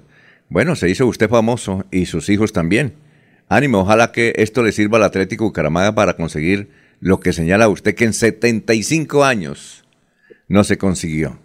Yo recuerdo que mi padre, un gran hincha del Atlético Bucaramanga, me preguntaba, ¿será que yo me voy y el Bucaramanga no trae un título? Bueno, mi padre murió y esperemos que el Atlético Bucaramanga tenga ese título. Muchas gracias, eh, Luis Miguel, muy amable, muy gentil. ¿Ah? Gracias a ustedes y a todos, los- gracias a ustedes y a todos los oyentes de Radio Melodía por, por esta magnífica entrevista. Bueno, y estaremos pendientes de don Laurencio Gamba a ver si nos invita al restaurante. Doña Juana es que se llama, ¿no? Dona, Doña Juana. Sí, señor, allá estoy- Sí, señor, sí, señor. Restaurante Doña Juana dentro del Hotel San Juan. Allá estaremos esperándolos gustosamente Bueno, para pues. Luis Miguel, que le haga la reservación a nombre de Alfonso Pineda Chaparro. Esperemos que venga Eliezer. Muy bien, muchas gracias. Listo, claro que sí, claro que sí, señor. Éxitos, muy amable. Tiene que, tiene que echarse unos tres verdes al, al bolsillo, don Laurencio, para esa invitación a comida de mar en el restaurante en la vía Girón. Y recuerde, y, y- Es- y re- allí es muy buena la comida, Alfonso, es muy Y- buena la comida. y recuerde a don Laurencio que tiene que eh, llevar unos verdes porque a don Julio le gusta siempre colocarle un buen sello a las reuniones, ¿oyó? ¿Oyó? Bueno. Altos de Toscana. Muy bien, éxitos. Bueno, chao Luis Miguel, éxitos, adiós. Hasta luego, muchísimas gracias a ustedes, que tengan un excelente día. Muy bien, son las 6 de la mañana, 21 minutos, 6 y 21. ¿Sabías que en Financiera como Ultrasan tus ahorros y aportes van sumando? ¿Sumando qué? ¡Sumando beneficios! Incrementa el saldo de tus ahorros y aportes y disfruta sin costo cuota de manejo en la tarjeta débito, retiros gratis en cajeros automáticos nacionales y mucho más. No esperes más. Disfruta más beneficios con Financiera como Ultrasan.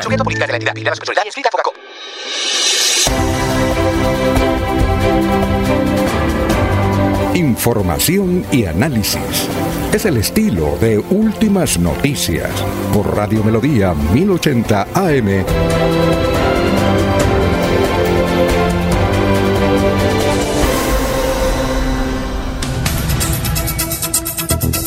Bueno, vamos con los oyentes. Sergio Espina dice, buenos días, la falta de buenos directivos con planeación y organización tiene al equipo atlético Bucaramanga media tabla. El problema es de los directivos. Gustavo Pinilla Gómez dice, el restaurante del Hotel San Juan es excelente, sobre todo la picada de mariscos.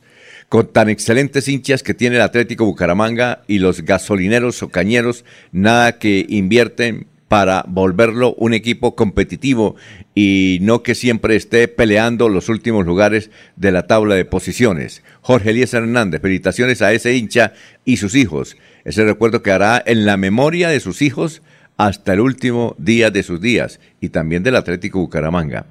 Ángel María Durán, eh, pregunté al diputado que se hace llamar el profe si no es corrupción estar recibiendo un sueldo y no hacer nada por la gente, solo escándalos que nada le traerá bien a Santander. Eh, bueno, bueno, don eh, Jorge, usted ya tiene los títulos de los proyectos, los siete proyectos que dice aquí Melodía en línea, que se van a estudiar ahora en, en las sesiones extraordinarias de la Asamblea de Santander.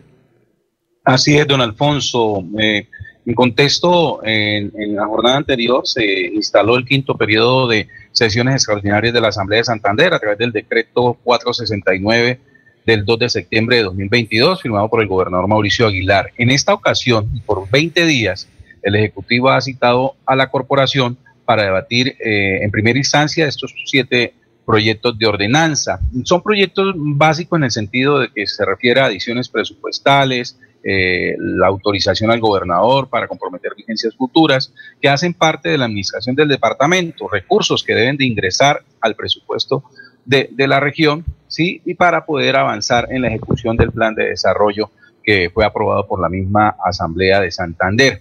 Eh, entre otras cosas, eh, llama la atención proyectos de ordenanza por la cual pues se autoriza al gobernador del departamento a la suscripción de una oferta mercantil con la empresa de servicios públicos de Santander para el suministro de energía eléctrica a través de sistemas solares fotovoltaicos y se dictan otras disposiciones. Otro proyecto de ordenanza es una autorización al gobernador de Santander para comprometer vigencias futuras ordinarias, la vigencia fiscal 2023 y otras disposiciones. Igualmente se fija la estructura administrativa de la Contraloría General del Departamento este es un proyecto de ordenanza que quedó pendiente del llamado a extraordinarias anterior y igualmente se termina la planta de cargos de la Contraloría del Departamento.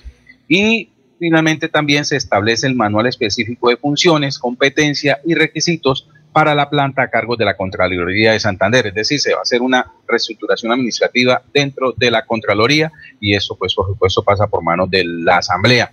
Finalmente, el proyecto que, más tiempo ha demandado de estas extraordinarias y las anteriores es el de fijar el manual de funciones de la Asamblea de Santander, eh, todo sujeto a los lineamientos que se dictan a través de la ley 2200 de 2022. Bueno, perfecto. Eh, Jorge, ¿usted puede hablar con Ferley Sierra si se le encuentra, a ver si nos atiende una invitación aquí a Radio Melodía? Nos gustaría hablar con él.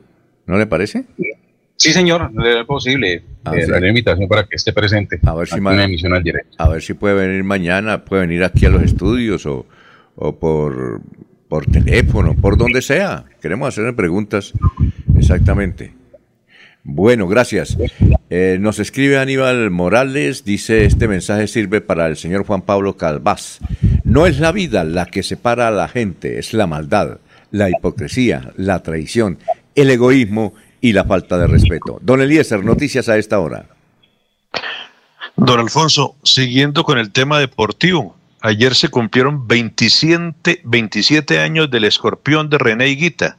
Ah, sí. La célebre jugada fue eh, elegida como la mejor de la historia del fútbol en el año 2008. Un portal de nombre Putty Boots la calificó así, la mejor jugada de la historia del fútbol en ese año 2008. El 6 de septiembre de 1995 tuvo lugar una de las maniobras más espectaculares, osadas y recordadas en la historia del fútbol colombiano y mundial. Se trata de la célebre jugada del escorpión ideada por el arquero René Higuita, reconocido por su atrevimiento y valentía para salir de su área y contribuir al juego ofensivo en sus equipos. De hecho, convirtió 43 goles en su carrera profesional. Esta jugada marcó el punto culminante entre todas sus locuras en un campo de juego. El episodio tuvo lugar durante un partido amistoso, Alfonso, entre la selección Colombia y su similar de Inglaterra, celebrado en el mítico estadio de Wembley en Londres. Al minuto 21 de juego, el volante inglés James Regnap intentó bombear un balón por encima de Guita al notar que éste se encontraba algunos metros fuera de su arco. El guardameta respondió de la manera más insólita posible. Lanzó su cuerpo hacia adelante y con los pies en el aire elevados sobre su espalda, impactó el balón con las suelas de los guayos para despejarlo. Eh, varios años después, en el programa de Yo José Gabriel, Higuita contó que decidió realizar la jugada en ese momento porque había visto al juez de línea levantar el banderín por una posición adelantada. Sabiendo que la jugada estaba anulada, optó por dar el espectáculo a los espectadores de Wembley. Sin embargo, también señaló que en línea bajó la bandera rápidamente, por lo que el central no se percató de que la jugada debía ser invalidada y el juego continuó sin interrupciones. La jugada le ganó los aplausos de todo el estadio, así como los regaños del técnico Hernán Darío El Bolillo Gómez por su osadía. También le ganó la inmortalidad al punto de que en una votación organizada por el portal Food Boots, el escorpión fue elegida como la mejor jugada de la historia por encima de otras nominadas y realizadas por figuras como Diego Armando Maradona, Cristiano Ronaldo o Ronaldinho. Eh, la jugada fue rememorada ayer en la cuenta eh, oficial de los periodistas de Colombia y hoy la traemos aquí como un hecho trascendental. No solamente fueron virtudes y no solamente Alfonso fue esa jugada de René Guita, también jugadas del loco trajeron consecuencias fatales para nosotros. Recuerda usted una derrota, creo que fue en el Mundial de Italia, por una salida irresponsable de parte de Higuita, Alfonso. Y me acuerdo de Mila, el jugador. Mila, sí, esa jugada, esa jugada. me acuerdo de Mila. Roger, Roger Mila. Roger Mila, sí. Roger Mila, sí. Oiga, Higuita, Higuita reside, generalmente es muy habitual encontrarlo en Puerto de Río. Él tiene fincas allá en Puerto de Río, le gusta mucho la ganadería. Higuita. Eh, han tratado de extorsionarlo, han, intentado secuestrarlo eh, a René Higuita. Muy bien. Oye, eh, Juan, Jorge, ¿usted conoce a Juan Carlos Chivo? Juan Carlos Chivo acaba de ser nombrado jefe de redacción de Vanguardia. ¿Tiene usted algún referente? ¿Lo conoce? No. ¿Y es el apellido? Sí, Juan Carlos Chío. No, es que lleva tiempo trabajando, tiene 41 años de edad. Eh, yo sí lo, pues personalmente no lo conozco, pero sí leo sus crónicas. Es un buen periodista, es un excelente periodista. Juan Carlos Chío lo acaban de nombrar jefe de redacción de Vanguardia Liberal. Lo que yo no sabía era que era eh, de Portugal, nacido en Portugal. Eh, alguien lo, yo creo que Laurencio sí lo conoce, ¿no?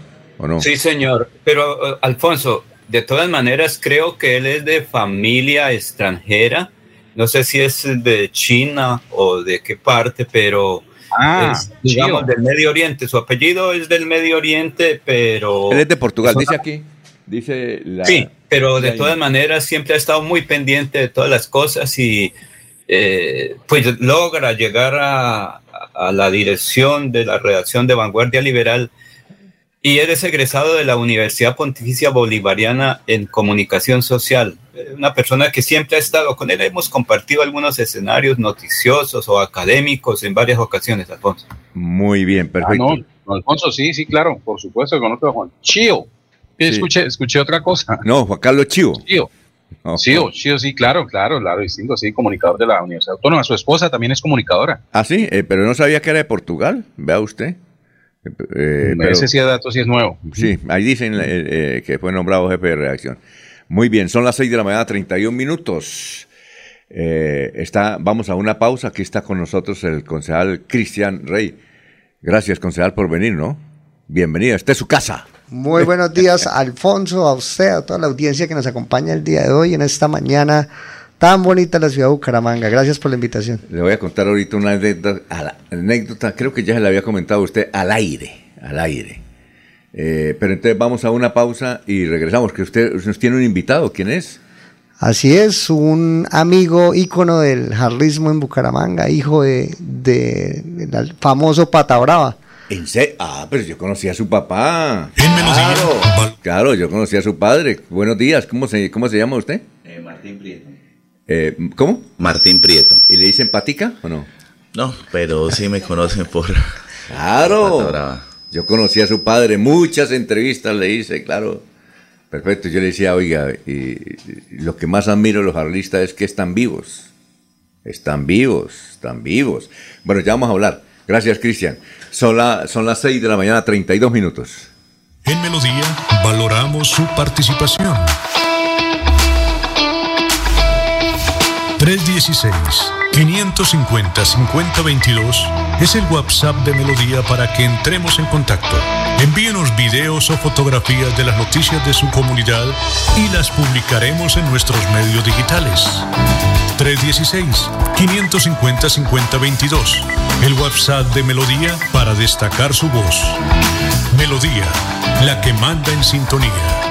Lo importante que ¿Sabías lo importante que es para tu salud visual hacerte los exámenes oftalmológicos cada año? ¿Cansado de pedir una cita para tus ojos y que te la den para dentro de un año? El doctor Camilo Acosta te atenderá de inmediato. Recuerda, las cirugías oftalmológicas no dan espera. Somos especialistas en glaucoma, catarata, terigio y chalación. Aprovecha la promoción llevando un adulto mayor a 50 años y tu consulta te sale gratis. Doctor Camilo Acosta, Centro Médico Clínica Bucaramanga, calle 54, número 3345, consultorio 603, teléfono 607-653-5477. Recuerda 607-653-5477. Doctor Camilo Acosta, médico de la Universidad Javeriana y oftalmólogo de la UIS. En Hogar como Ultrasan, encuentra en todas nuestras tiendas lavadoras, neveras, televisores, mini componentes y muchos productos de la marca LG que puedes comprar de contado o a crédito por nuestros convenios con electrificadoras y libranza. Encuéntranos también en comultrasan.com. Vigilado Super Solidaria.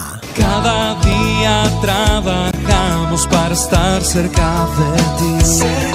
Te brindamos soluciones para un mejor vivir. En Cajasal somos familia, desarrollo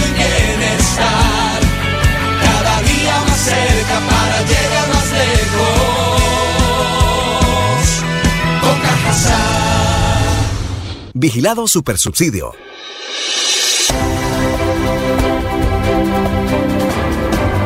Información y análisis.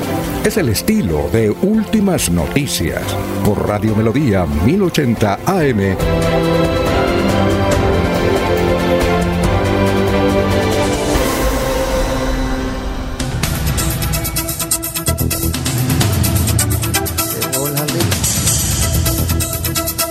Antes de presentar a Cristian Reyes, su invitado, Cristian Reyes, concejal de la ciudad de Bucaramanga. Reyes, no Cristian Reyes.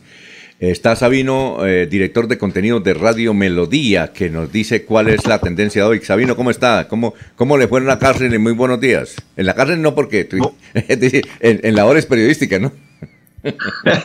Sí, sí. Muy buenos días. Sí, estaba en la cárcel, sí, en labores periodísticas, exactamente. No, interesante eh, la visita, eso es otro mundo, definitivamente, eh, con muchos problemas, pero también lo importante, con apuestas a soluciones. Precisamente estaba visitando una iniciativa que está allí por parte de un dragoniante, Heriberto Flores, para atender a las personas que allí son adictas, son drogadictas y superar esta situación. Algo interesante que eh, ya más adelante entonces tendremos un informe también aquí en Radio Melodía al respecto. Bueno, y lo otro, eh, invitar a la ciudadanía, a nuestros seguidores y oyentes eh, para que participen con la pregunta exactamente, ¿qué requiere el Atlético Bucaramanga para alguna vez ser campeones? Por favor, a ver, que todavía tenemos esperanza, pero bueno, ante esta situación que se viene eh, presentando. Eh, les dejo la- los últimos datos que, que- tenemos registrados. Eh, le ganó el Atlético Bucaramanga 3-1 ante el Alianza. pero había perdido 2-0 ante el América. Ahí vamos, en medio de triunfos y derrotas, pero bueno, la idea seguimos y como dice José Ordóñez, a ver cuándo se vuelve a repetir aquello de rumbo a la Libertadores. Bueno, entonces les dejamos la inquietud a la ciudadanía para que participe usando el hashtag Atlético Bucaramanga. Bueno, y estábamos hablando también de lo de la feria bonita y hay importantes pues comentarios también en, en las redes sociales pues al respecto, qué les gusta, qué les gusta pues de la feria bonita. Definitivamente eh, a la gente le gustan los eventos culturales, recreativos y de entretenimiento. ¿Qué es lo que nos gusta definitivamente?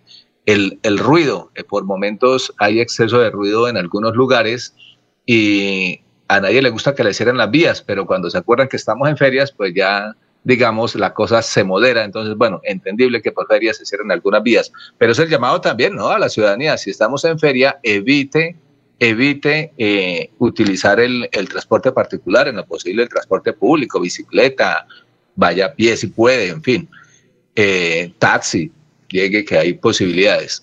Y la gente opina, de Fernanda Contreras opina entonces que excelente los eventos de la feria bonita eh, porque aporta la reactivación económica y genera oportunidades para que nuestra economía se mueva. A la gente le ha gustado mucho la exhibición de los carros antiguos que se eh, realizó, esto fue el sábado. Y eh, hay una cuenta en Twitter que se llama Carro Colombiano y hizo un cubrimiento de la Feria Bonita y presentan una completa galería fotográfica para quienes la quieran ver y los que nos pudieron asistir, por lo menos en fotografía, se puedan deleitar. Entonces, sobre el desfile de los carros clásicos y antiguos. Ha sido de buen recibo también una eh, interesante eh, actividad que se realizó ayer, el Mercadillo Diverso y Rueda de Negocios LGTBI. Esto también en el marco de la Feria Bonita y ha sido de buen recibo, reitero. vale la pena, eh, como en todo, ¿no? Se generan polémicas y demás, pero bueno, el alcalde de Bucaramanga realizó, o no, el alcalde, pues se realizó, digamos, eh, un evento de carácter ciclístico y el alcalde Juan Carlos Cárdenas ahí sí escribió en su cuenta de Twitter, en Bucaramanga cambiamos la cabalgata que hacían durante la Feria Bonita, dice, por caballitos de acero. Acá protegemos la vida. Eh, entonces eso generó reacción, esta que es interesante, Ingrid Carvajal, a propósito del ruido y demás, dijo, ahora evolucionemos y dejemos la pólvora en el pasado. Hay algunos que se exceden todavía con la pólvora y eso no hay control. Y Pacho Centeno, Francisco Pacho Centeno, el cuentero, quien fue también secretario de Cultura aquí en Bucaramanga, director del Instituto Municipal de Cultura, escribió, le respondió al alcalde, le dijo, la cabalgata dejó de hacerse desde el 2015 en el gobierno de Lucho Borges, como parte de la política de cultura ciudadana y respeto por los animales. La ciudadanía lo pidió en ese momento. Sí, recuerdo que el alcalde eh, estaba en ese momento la discusión si hacer o no cabalgatas por el debate que se generó a raíz del maltrato animal. Y sí, se hizo una consulta ciudadana y la gente fue la que decidió. Dijo, no queremos más ese tipo de eventos y, se, y ya se le dijo adiós a este tipo de certámenes. Y se ha generado también entonces una polémica Dicen, eh, título de hecho Vanguardia, polémica por día cívico para que funcionarios descansen del concierto de la Feria Bonita. Eh, este anuncio lo hizo el alcalde Juan Carlos Cárdenas el día del lanzamiento de la feria, en el cual dijo que entonces había este, este día cívico el 9 de septiembre para que la gente pudiera disfrutar de las ferias. Pero realmente son decisiones que eh, eh, digamos, disfrutan más los funcionarios públicos, pues porque el sector privado, aunque el alcalde dijo que ahora iban a, a intentar, pues, coordinar con el sector privado a ver qué se podría eh, realizar, que también sus funcionarios, sus empleados salgan temprano, pero realmente es como complicado. Pero recordemos que Bucaramanga es una ciudad de rebusque, de informalidad, entonces lo que hay que hacer es trabajar para poder seguir viviendo, porque día que se deje sin trabajar, día que no se come en muchas familias santanderianas y bumanguesas. Eso es entonces alguno de los eh, temas pues referentes a la feria de Bucaramanga, Alfonso. Y enseguida, Sabino, después de la entrevista aquí con eh, Cristian, el concejal, eh, y su invitado, vamos con su informe, ¿le parece? ¿De la cárcel? No, porque es que apenas lo estoy preparando. Ah, bueno, perfecto. Entonces, que salí ayer a las 6 de la tarde de, de- Ah, de allá, entonces ya más adelante cuando lo tenga, entonces... Puede ser para, también. puede ser para mañana, ¿no? ¿Le Sí, parece? claro, Ah, sí, bueno, claro. Perfecto, muchas gracias, Y lo- Sabino. compartiremos. Bueno, y también sería bueno de una vez preguntarle al alcalde qué opina pues del día cívico, el Ah. 9 de septiembre. Ya le pregunto. la Ya le ahí le pregunto. dejo la inquietud. Ya le bueno, pues a Cristian. Exacto, muy amable. Gracias, Sabino. Son las eh, 6 y 42. Bueno, Cristian, la anécdota que tengo hoy es rapidita, porque sabemos que usted también vive, vive muy ocupado. Es que resulta que después de elecciones, el 15 de marzo, llegué a la casa de mi madre y le dije, bueno, ¿y usted qué? ¿Usted por quién votó al fin? Entonces me dijo, bueno, yo voté por este, este, y, y para el Consejo de Bucaramanga, ¿por quién votó? Dijo, yo, yo voté por este señor. ¿Y eso quién le dijo? No, pues, pues que mi mamá es muy cristiana, muy, muy católica, dijo, pues tiene nombre como de Cristo, Cristo, yo lo voté por él. Y ahí votaron ahí también la comunidad familiar que maneja ella ya, y votaron. Entonces le dije, ¿pero qué? ¿Usted habló? Dijo, no, no, me pareció que por, por el nombre, pero yo no lo conozco. Dije, ah, bueno, ¿quién le dijo? Algún hijo. Dijo, no, no, no, me pareció que decía Cristian, y ahí votaron varios. Así es que le cuento esa anécdota. Así es que hágala quedar bien. Y me ha, me ha preguntado ella, bueno, ¿y cómo le ha ido al concejal por el cual voté? Parece que bien. No ha habido un ningún escándalo hasta ahora. Alfonso, pues muchas gracias. Eso le llega a uno siempre alegría y le llena uno el corazón. No sé, claro, coincidencia, ¿no? De, De, la vida. Que, que sí, y digo, mi mamá No sé si usted es- también es... eh, Mi mamá es muy cristiana, muy Ah. creyente, yo también, y, y siempre me dice lo mismo, me cubre con su sangre, la sangre de Cristo y me da la, la gracia para poder llegar a las personas y poder salir Ah, adelante y ah, poder hacer bueno. las co- cosas de la mejor manera. Ese fue el ejercicio de campaña de mucha gente, muchos amigos que, que le apostaron, que creyeron Mm. Y que Dios nos puso la gracia para poder llegar aquí donde estamos y tratamos al máximo todos los días de hacer las cosas de la mejor manera para demostrar que de verdad la política pues aquí en Bucaramanga está cambiando. De alguna otra manera la estamos cambiando con caras nuevas, con nuevas ideas, nuevas propuestas, sin mañas, sin temas políticos que ya la gente está mamada y aburrida en, en nuestra ciudad. Y Para adelante es para allá. Y usted es muy joven, ¿no? Muy joven, tiene todo el camino. Bueno, eh, antes de su invitado, eh, Sabino me dice que le pregunte una polémica que hay porque el señor alcalde y el señor gobernador, eh, pues estamos en Feria Bonita, pues programaron Día Cívico mañana. Día Cívico significa que no van a trabajar ni en la alcaldía ni en la gobernación y otras entidades. Eh, ¿Usted qué opina? Alfonso, mira, aquí hay algo muy importante y hay que analizar es la reactivación que se está viendo en la ciudad con esta feria que es la celebración de los 400 años de, de Bucaramanga. ¿Cómo, se, ¿Cómo con eventos tan importantes que usted lo ha manifestado ahorita como el desfile de autos clásicos y antiguos, los, los hoteles de Bucaramanga se llenaron y somos testigos con Martín como vinieron más de 80 jarlistas de Bogotá, de Medellín, para acompañar ese desfile de autos clásicos. ¿Qué significó eh, el acompañamiento de, de más de estos 80 moteros del país? Pues una reactivación también económica, no es mentira. Utilizaron el Hotel Guane, utilizaron varios hoteles acá del centro de Bucaramanga, salieron a los restaurantes de Bucaramanga, nosotros los acompañamos, hicimos actividades con todos ellos. ¿Qué significa eso? Pues que van a entrar recursos a la ciudad, que nuestra economía es una economía también muy informal y que compran también en nuestra ciudad y que reactivan. Hay ciudades del mundo como París, con muchos que obviamente la comparación es lejana, pero que viven del turismo. Y Bucaramanga también tiene que reactivar su turismo y reactivar con esto el empleo. Bucaramanga vive el rebusque, eso es una realidad, eso no lo podemos negar. Somos rebuscadores echados para adelante berracos. Yo creo que estas ferias hay que apostarle, hay que apoyarlas, hay que obviamente eh, trabajar en equipo con el PMU, con el plan de eh, puesto de mando unificado para que todo salga muy bien, no vayan a haber contratiempos y pues también se respeten los derechos de todos. Pero es importante hacerlas, es importante apostarlas. El municipio, créame que en, lo- en pocos eventos está haciendo inversión de recursos públicos. Casi que los recursos, el megaconcierto, un concierto, lo que nos han manifestado en el Consejo de la Ciudad, porque lo hemos pedido haciendo el control político, es privado, es de un empresario privado. Ah. ¿Qué está prestando Bu- Bucaramanga? La logística. ¿Qué está haciendo Bucaramanga? Ayudando a la gestión también de la venta a la boletería, para que este empresario pues siga apostando. Mire Medellín, dos conciertos, Maluma, Claro. eh, G, no- se les agotó las fechas. Mucha gente de Eso Bucaramanga. mueve la economía. mueve la economía. Mucha gente de Bucaramanga se fue para Medellín solamente para ir a estos barracos conciertos. No, eso es cierto. Eso pasa. Y ahí va a venir mucha gente, por lo menos al evento que venimos ya a, a que Martín lo promocione y a que Martín nos cuente de qué se trata.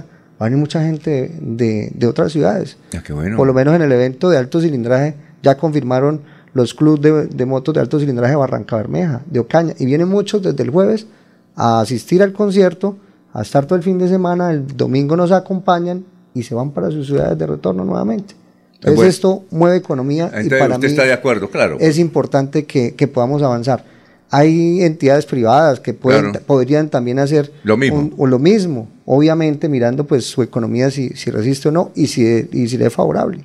Yo creería que esto es importante para la ciudad y todos tenemos que apostarle a que la feria, más que la feria también cultural, le apueste a activar la economía y genere empleo y genere recursos. Eh, eh, Martín, eh, me esp- espera un momentico, ya vamos con usted, dirán, me, me traen es para mirarlos hablar, pero es que tenemos, mire, tantos, mucho oficio, tenemos mucha ropita acá. 6 y 48.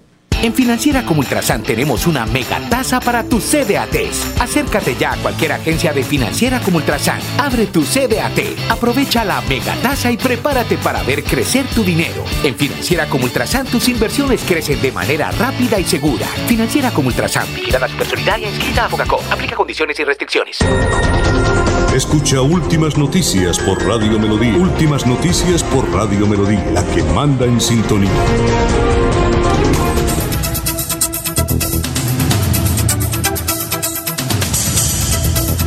Muy bien, bueno, Martín, Harry, ¿cuánto ha- hace que usted es arlista?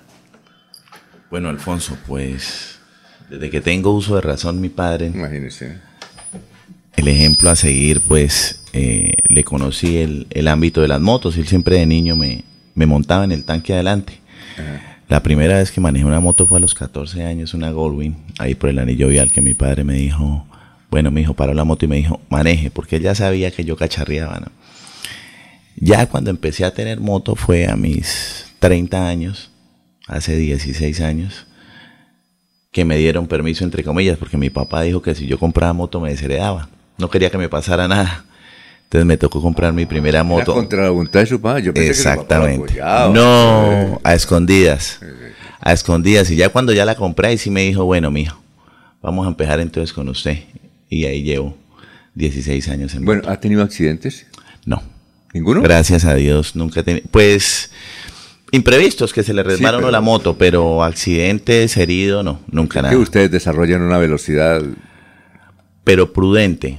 Nosotros los, pues, los que andamos en ese tipo de moto custom o Harley, no es igual que andar en una superbike. Las superbikes son de 200 kilómetros para arriba por hora de velocidad. Nosotros vamos a velocidades promedios en carretera, ¿no? Donde se puede, entre 120 y 180 kilómetros por hora más o menos.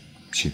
Eh, Bar- Barguil, no, no, un, un- un senador que no sé, que es del Mira, no sé si usted recuerda él, es del Mira, él siempre anda en moto, es que no recuerdo cómo es de, de apellido, es del Mira, él, él siempre, es senador y siempre anda en moto. Dice, yo me vengo de Bogotá a Bucaramanga en moto, siempre en moto.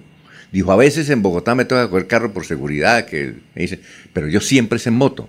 Entonces yo le preguntaba, ¿y cuántos accidentes tanto eh, tiene? Dijo, no, usted sabe que yo creo en Dios y ahí tengo la protección, pero no he tenido ningún accidente, porque generalmente hay muchos accidentes por la velocidad que usted despliega, es peligroso, inclusive le decían deporte de alto riesgo, ¿no? Sí, por el exceso de velocidad, sí, es que en ciudad no se debe abusar de la velocidad.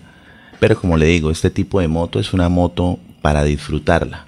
Ah, ya. No para andar así como, como se piensa. Pero a usted ¿no? les gusta la velocidad, Sí, no, claro. sí, claro, cuando viajamos, cuando viajamos y tenemos carretera, sí. pues obviamente aceleramos y lo hacemos con precaución. Ajá. Sí, pero no... Usted este tipo de moto no la ve así que pasa a 500 por hora, porque lo bonito de este tipo de moto es que las admire. Sí, son motos de ver, en cambio usted sabe que las, ya las superbikes iban es, no se alcanza ni a ver el piloto, mejor dicho. Exactamente. Bueno, ¿y en Bucaramanga por dónde va a ser el recorrido y cuándo? Bueno, eh, la caravana de alto cilindraje, la Feria Bonita de los 400 años, eh, la vamos a efectuar el día 11 de septiembre. ¿Eso qué día es? Es un domingo. Un domingo. Ah, ¿es el domingo 11 de septiembre? Sí, señor, el domingo. Ahora el domingo, El claro. domingo, sí. Ya estamos a, a pocos días de realizarlo. Eh, salimos, bueno, el punto de encuentro es el caballo de Bolívar de la 27. salimos a las 2 de la tarde. ¿Hay que inscribirse antes o no? Eh, sí, se hace Ah, una- pero van es jarlistas únicamente. Eh, no, eh, van todo alto cilindraje de Bucaramanga. Todo alto Todos los clubes.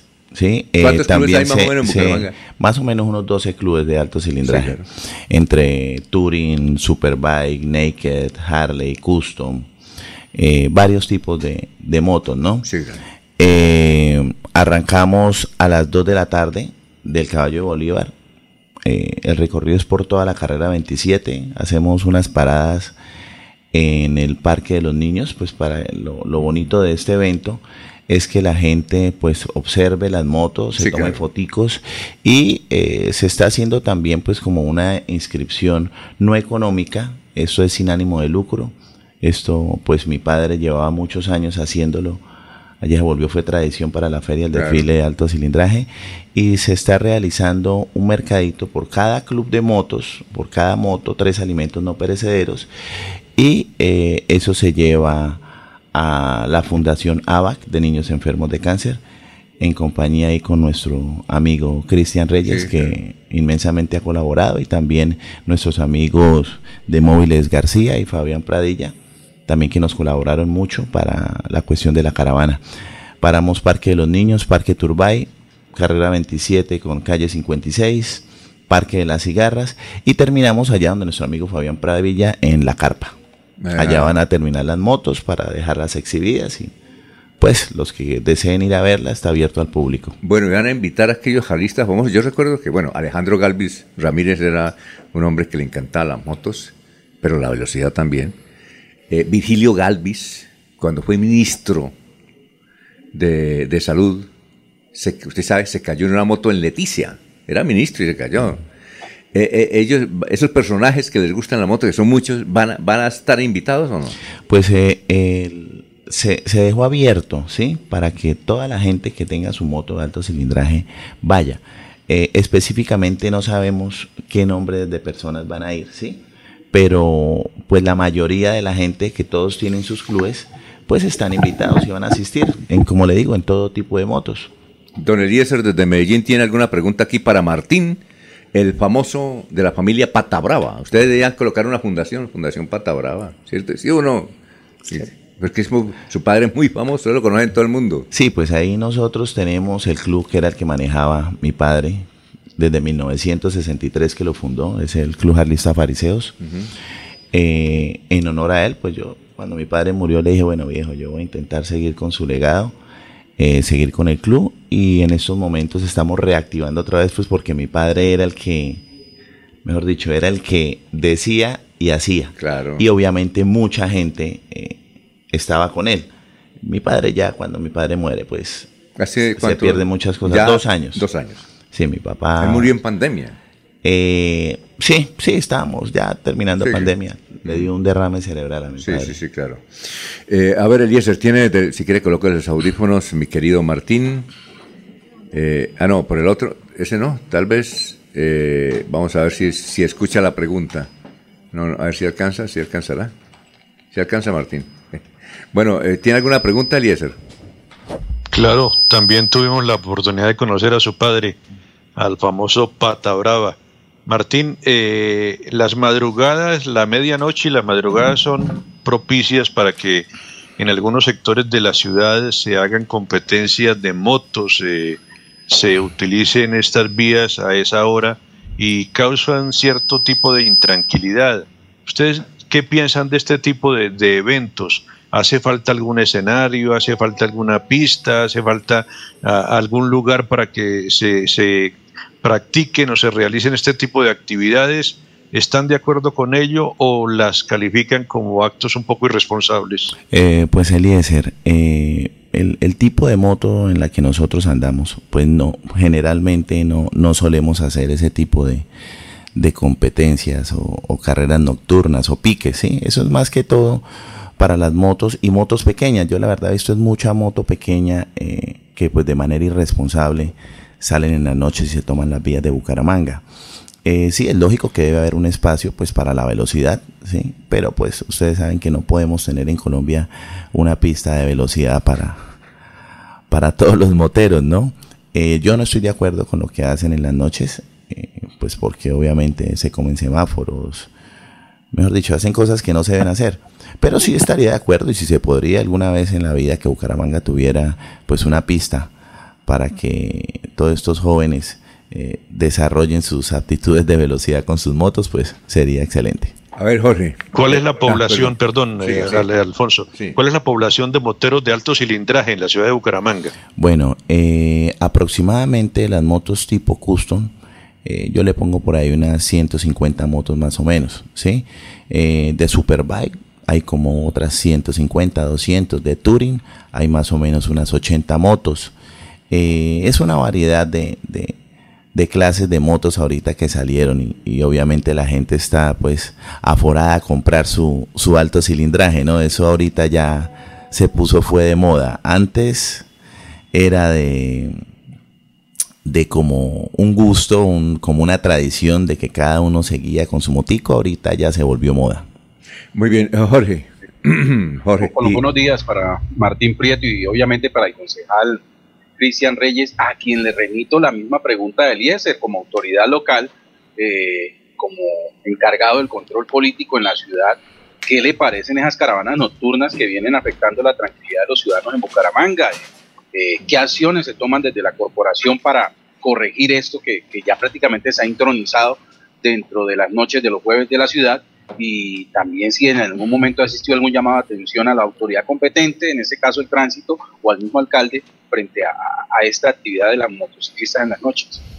Pues una pregunta muy importante, relativamente lo hemos hecho en varias oportunidades, también rechazamos y no nos parece coherente la falta de autoridad en estos en esta clase de situaciones que vemos los jueves que dañan la tranquilidad, el ruido, eh, la violación a todas las normas de tránsito, como decía Martín, se reflejan sobre todo en motos pequeñas, las motos de alto cilindraje como la Harley no son para velocidad, es más potencia, más turismo, el que tiene una moto de estas la cuida, no son las personas que están generando muchas veces este desorden y aquellas personas que generan este desorden, que hacen maniobras peligrosas, que hacen canguros, que se suben a los andenes, pues en varias oportunidades nosotros en los debates de control político, especialmente dirección de tránsito, hemos invitado a la Secretaría del Interior, a la Policía Nacional, en su área de tránsito y pues a veces se quedan cortos también el personal que tienen, siempre manifiestan que tienen un cuerpo de agentes muy pequeño para poder controlar más de 200 motos que salen, eh, que prácticamente hacer eh, maniobras peligrosas, a violar las normas de tránsito, pero eh, eso no tiene que ser justificación. Nosotros le hemos pedido en varias oportunidades también al general de la policía que saque pues el, fue- la, el equipo que él tiene especializado para que esto no suceda, porque nosotros no podemos permitir que la ciudad se vuelva un caos, un desorden o reine eh, el desorden en la misma. Entonces pues seguiremos haciendo el control y exigiendo que esto eh, se, se controle y se lleve pues obviamente a que las autoridades tenga, tenga ma- una, una mayor sinergia con el tema. Eh, eh, Martín. ¿iba a decir algo? Sí. ¿Iba a decir algo, Martín? Eh, no. Ah, bueno, perfecto. Eh, Laurencio. Martín, buen día. ¿Cuánto vale mantener una moto mensualmente? Porque uno habla de 250 centímetros, 500 mil y 2 mil. Porque es que por aquí dice, me llama un oyente y dice, de noche las hacen sonar muy feo y hacen hasta despertar al enfermito que está en la casa o levantar las alarmas de los vehículos. Falta cultura ciudadana también por parte de ustedes en eso, salir de noche con esas motos de alto cilindraje. Pues como le, le repetía, eh, nosotros generalmente no salimos a, a ese tipo de caravanas que, pues, que se están evidenciando, ¿no? Que más que todo se ha visto es eh, eh, eh, robos y, y daños que le hacen a, a Bucaramanga. Eh, nosotros cuando salimos, bueno, pues las motos de nosotros son más o menos de 600 hasta 2500 centímetros cúbicos. Eh, el sonido de este tipo de moto Harley es un sonido agradable, es como un, como un galope de un caballo, más o menos, ¿sí? Por decirles así. Las otras que ustedes oyen que suenan, sí, son de esas moticos bajitas, 115 RX, 100 centímetros que le ponen esas pipetas y las ponen a sonar. pues las de nosotros no. Eh, el mantenimiento de, de, nuestros vehículos, bueno, pues mensual no es que diga uno que tiene que hacerle. Los cambios de aceite son más o menos de 400, 500 mil pesos. Eso se cambia cada 8 mil kilómetros. Eh, obviamente de cada uno, pues mantener su moto eh, bella, ¿no? En la lavada aproximada de una moto como la de nosotros, porque son motos grandes y, y que tienen que pulir bien y tener mucho cuidado. Una lavada son 40 mil pesos más o menos. Y pues el consumo de gasolina eh, ya depende de la cilindrada, ¿sí? Por ejemplo, la mía es 1868 centímetros cúbicos, es una Harley Davidson Fat Bob. Ella me consume 65 kilómetros por galón. Entonces, más o menos le pone uno que a mí me gusta andar en la moto. Eh, yo todos los días ando en la moto para arriba y para abajo. Eh, me consume en, la semana más o menos 50 mil pesos.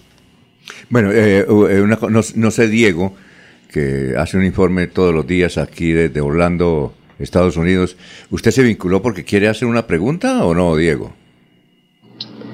Hola, Alfonso, buenos días. No, básicamente porque ya nos llega el horario del ah, informe, pero no, no se preocupe, continúen ustedes allá en el estudio con su invitado y yo espero un rato. Bueno, no, no, se vaya, ¿usted tiene moto o no allá? ¿Usted no es lista? No, no señor, a mí las motos no me llaman mucho la atención. Tengo el proyecto de comprar una Indian, eh, que aquí no son tan costosas, eh, una moto de colección, eh, pero todavía no, no lo he podido materializar. Pero las motos de alto cilindraje, pues aquí se usan más para viajar en carretera que para pasear en la ciudad, ¿no? Sí. el ruido de todas las motos de alto cilindraje difiere un poco de lo que opina el experto, que es, es ridículo porque yo no soy experto, pero eh, yo siento que todas las motos de alto cilindraje igual suenan. Ah, un sonido agradable o un sonido incómodo, pero suenan. Y pasear, pasearlas por la ciudad o por los barrios, pues no, no es del todo agradable para la gente que no le gusta el sonido en la noche, sobre todo, o muy tarde. Eh, aquí se controla mucho el, el, el flujo de las, de las motocicletas, eh, aunque casi todas son de carretera, ¿no? Casi todas las usan es para viajar, no para, para andar en ciudad. Pero no, tranquilo, Alfonso, no, no tengo mucho conocimiento del tema y no quisiera ah. eh, decir algo inapropiado. Ah, bueno, muchas gracias. Alfonso. Sí, cuénteme, Diego. Eh, digo, Eliezer de Medellín. Cédame, por favor, para hacerle una preguntita a Cristian. Eh, así como la gente conoce los vehículos cuando le, fascinan los automóviles y tengo un pariente cercano, pariente más cercano de mi hijo Diego, que ve un carro y dice, ese es motor tal, tiene la caja así, es de modelo tal. Ustedes también conocen las motos desde cualquier eh, ámbito, ambiente donde la vean. En este momento, ¿cuál es la moto más costosa y más novedosa de, esta categoría de alto cilindraje que hay en la ciudad de Bucaramanga? Yo creería que está dentro de la Harley Davidson, pero Martín me ayudaría que conoce más de las referencias. La verdad, pues eh, a mí las motos sí me gustan desde hace mucho tiempo, pero como, como cultura también, como pasión, más no como arriesgar la vida a alguien o arriesgar mi propia vida. Eh, admirarlas, me parecen que también son un medio de transporte importante. Lo que pasa es que pues no hemos tenido como la cultura en el tema para poderlas desarrollar bien. Pero pues Martín, si nos podría decir cuál es la más costosa. Siga. Eh, bueno, eh, es que en Harley Davidson actualmente todas las motos son costosas, ¿sí? Y las motos aquí más o menos, unos últimos modelos, modelos 2022, están entre 29 mil y 34 mil dólares, ¿sí? Eh, aquí tenemos ya mucha población de gente con, con moto Harley, con moto modeluda. Eh, pero digamos, si hablamos de unos rangos altos, están entre 120 y 160 millones más o menos. ¿sí? Eh, las motos en Harley, que pues también se conocen como tipo Touring, son las motos que se ven grandes, así con carenados, con, con maletas a los lados, ¿sí? las Electra, CBO, que son, que, pues son motos que tienen mucho accesorio, son más o menos las, las más costositas, ¿sí? Eh, y hay motos, digamos así, eh, como la mía, pongamos lo que es una Fat Bob, es una Harley multipropósito, ¿sí? No es tanto el estilo clásico de Harley, sino es como un estilo de mezcla entre una, una moto Harley y una eh, moto como para meterse, digamos, por terreno. Sí. Eh, esa oscila entre los 120 millones de pesos. Y ahí eh, también en, en, Harley también hay, está la Veloz, la moto Veloz, como es la que tiene el doctor Cristian Reyes, que es una V-Rod. Ah. Es una moto 1200, ¿es 1240? 1240, esa viene con motor Porsche, que son de las motos más rápidas de Harley. Muy bien, y el senador, que aquí nos escriben muchos oyentes, gracias. 13 respuestas. Bueno, vamos aquí. Lino Mosquera, por ejemplo, nos dice: el senador de los motociclistas se llama Manuel Virgüez. Sí, loco, sí. Sí, sí, lo he escuchado. Siempre anda en moto, siempre, siempre. Bueno, el otro es Edgar Gómez, que no sé si todavía anda en moto, pero anda en moto. Y muchos aquí importantes en, en el alcalde, Juan Carlos Cárdenas. Bueno, muchas gracias, Cristian. Éxitos en su actividad en el Consejo. Muy amable por la traer a Martín. Muchas gracias a usted, Alfonso. La verdad, veníamos a invitar a toda la ciudadanía para que disfruten estas ferias bonitas en Claro. paz, con buena cultura ciudadana, disfrutemos los eventos. Hay eventos culturales muy bonitos como las tarimas de sabores de Colombia. ¿Qué es lo que hay Eh, en, en la concha acústica ahí? Que eso está cerrado. Vas a ver el típico, el típico encuentro de colonias Ah, donde ¿es disfrutamos la gastronomía. Ah, ¿Es sí, ahí? ¿El de, el, de, el de Víctor Suárez? ¿Va a ser ahí? Sí, eh, o sea, van a ser en tres puntos, son Ah, tres ya. días diferentes, van a ser tres puntos, estadio, concha acústica y Parque de los Sueños, si no estoy mal.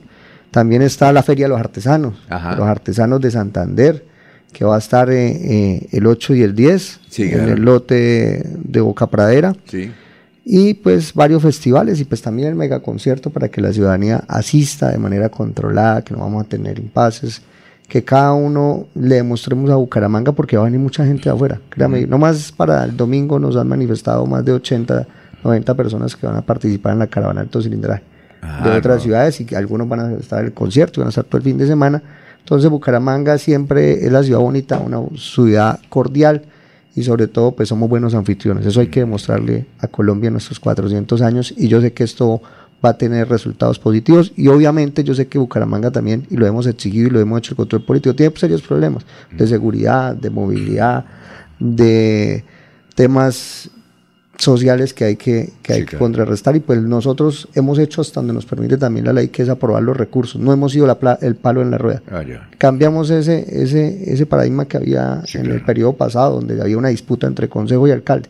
Sí. No hemos sido aliados de nadie, hemos tratado de manejar independencia, buenos proyectos, subsidio en el transporte público, proyectos que sirvan a la ciudad. Ahí hemos estado aprobándolos y los que no nos han parecido, pues también los hemos votado negativo. Muchas gracias a Cristian Reyes, muy amable. A usted, Alfonso, su y a todo el equipo asistente, de trabajo. a la gran periodista Adrianita, por Así haberlo es. traído, muy amable, muy gentil. Y a usted, gran Martín Prieto. Alfonso, gusto en conocerlo. No, imagínese, yo a ustedes también los conozco mucho. Y en un instante tendremos a Harrison González, es el organizador del concierto, mega concierto, ¿eh? ¿no? Eh, es mañana a las 8. Así es que en un instante luego de la información de Diego desde Orlando. Muy amables, éxitos. Son las 7 de la mañana, 9 minutos. Aquí Bucaramanga, la bella capital de Santander. Transmite Radio Melodía, Estación Colombiana, HJMH, 1080 kilociclos, 10.000 vatios de potencia en antena, para todo el oriente colombiano. Cadena Melodía, la radio líder de Colombia. El sábado 1 y domingo 2 de octubre estará en Bucaramanga el médico especializado en medicina alternativa y complementaria, el doctor Ricardo González Parra, atendiendo en el Hotel Cabecera Country, en la calle 48, número 3429. Tratamientos con medicamentos biológicos completamente naturales, sin químicos. Recuerde, el sábado 1 y domingo 2 de octubre estará en Bucaramanga el doctor Ricardo González Parra. Agende su cita médica sin costo llamando a la línea celular 313-392-2623. 313-392-2623. En Melodía valoramos su participación.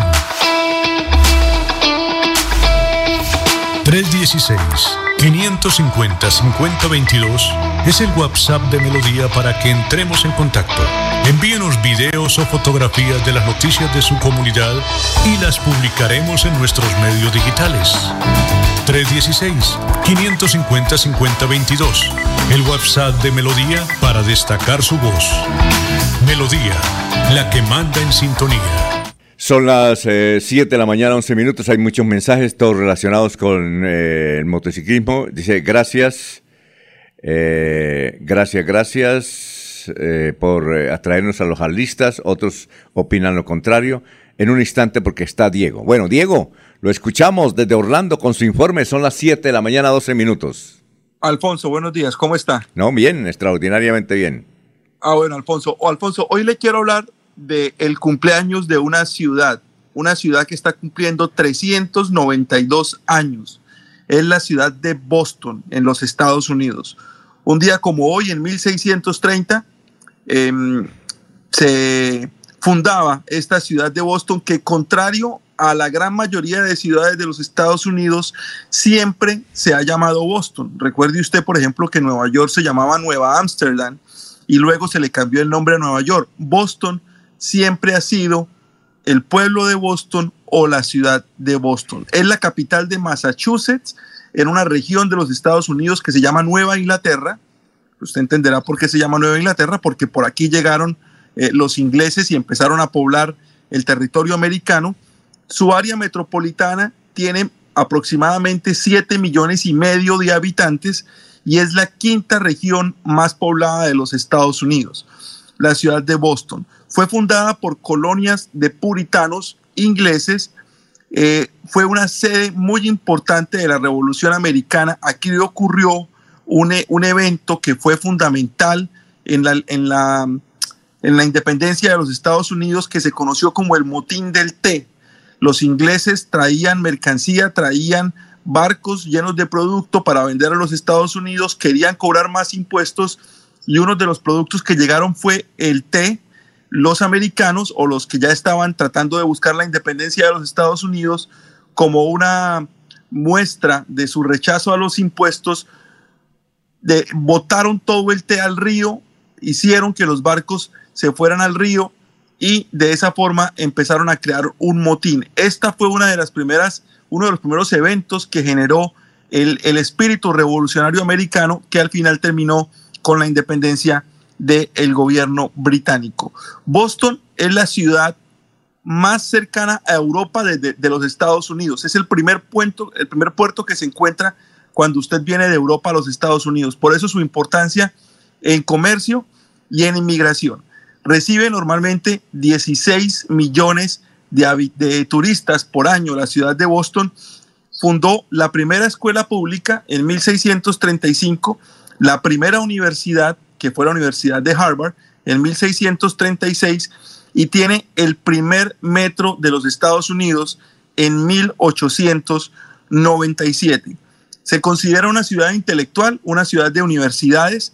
Se dice que hay más de 50 universidades alrededor del centro de Boston en un radio de 20 millas se consiguen más de 50 universidades y por esta eh, afluencia de centros universitarios y centros educativos es la segunda ciudad más costosa de eh, los Estados Unidos de Norteamérica. La primera es San Francisco. Es muy costoso vivir en eh, la ciudad de Boston. En 1820 empezaron a llegar los primeros inmigrantes irlandeses que es la colonia más grande que tiene la ciudad de Boston.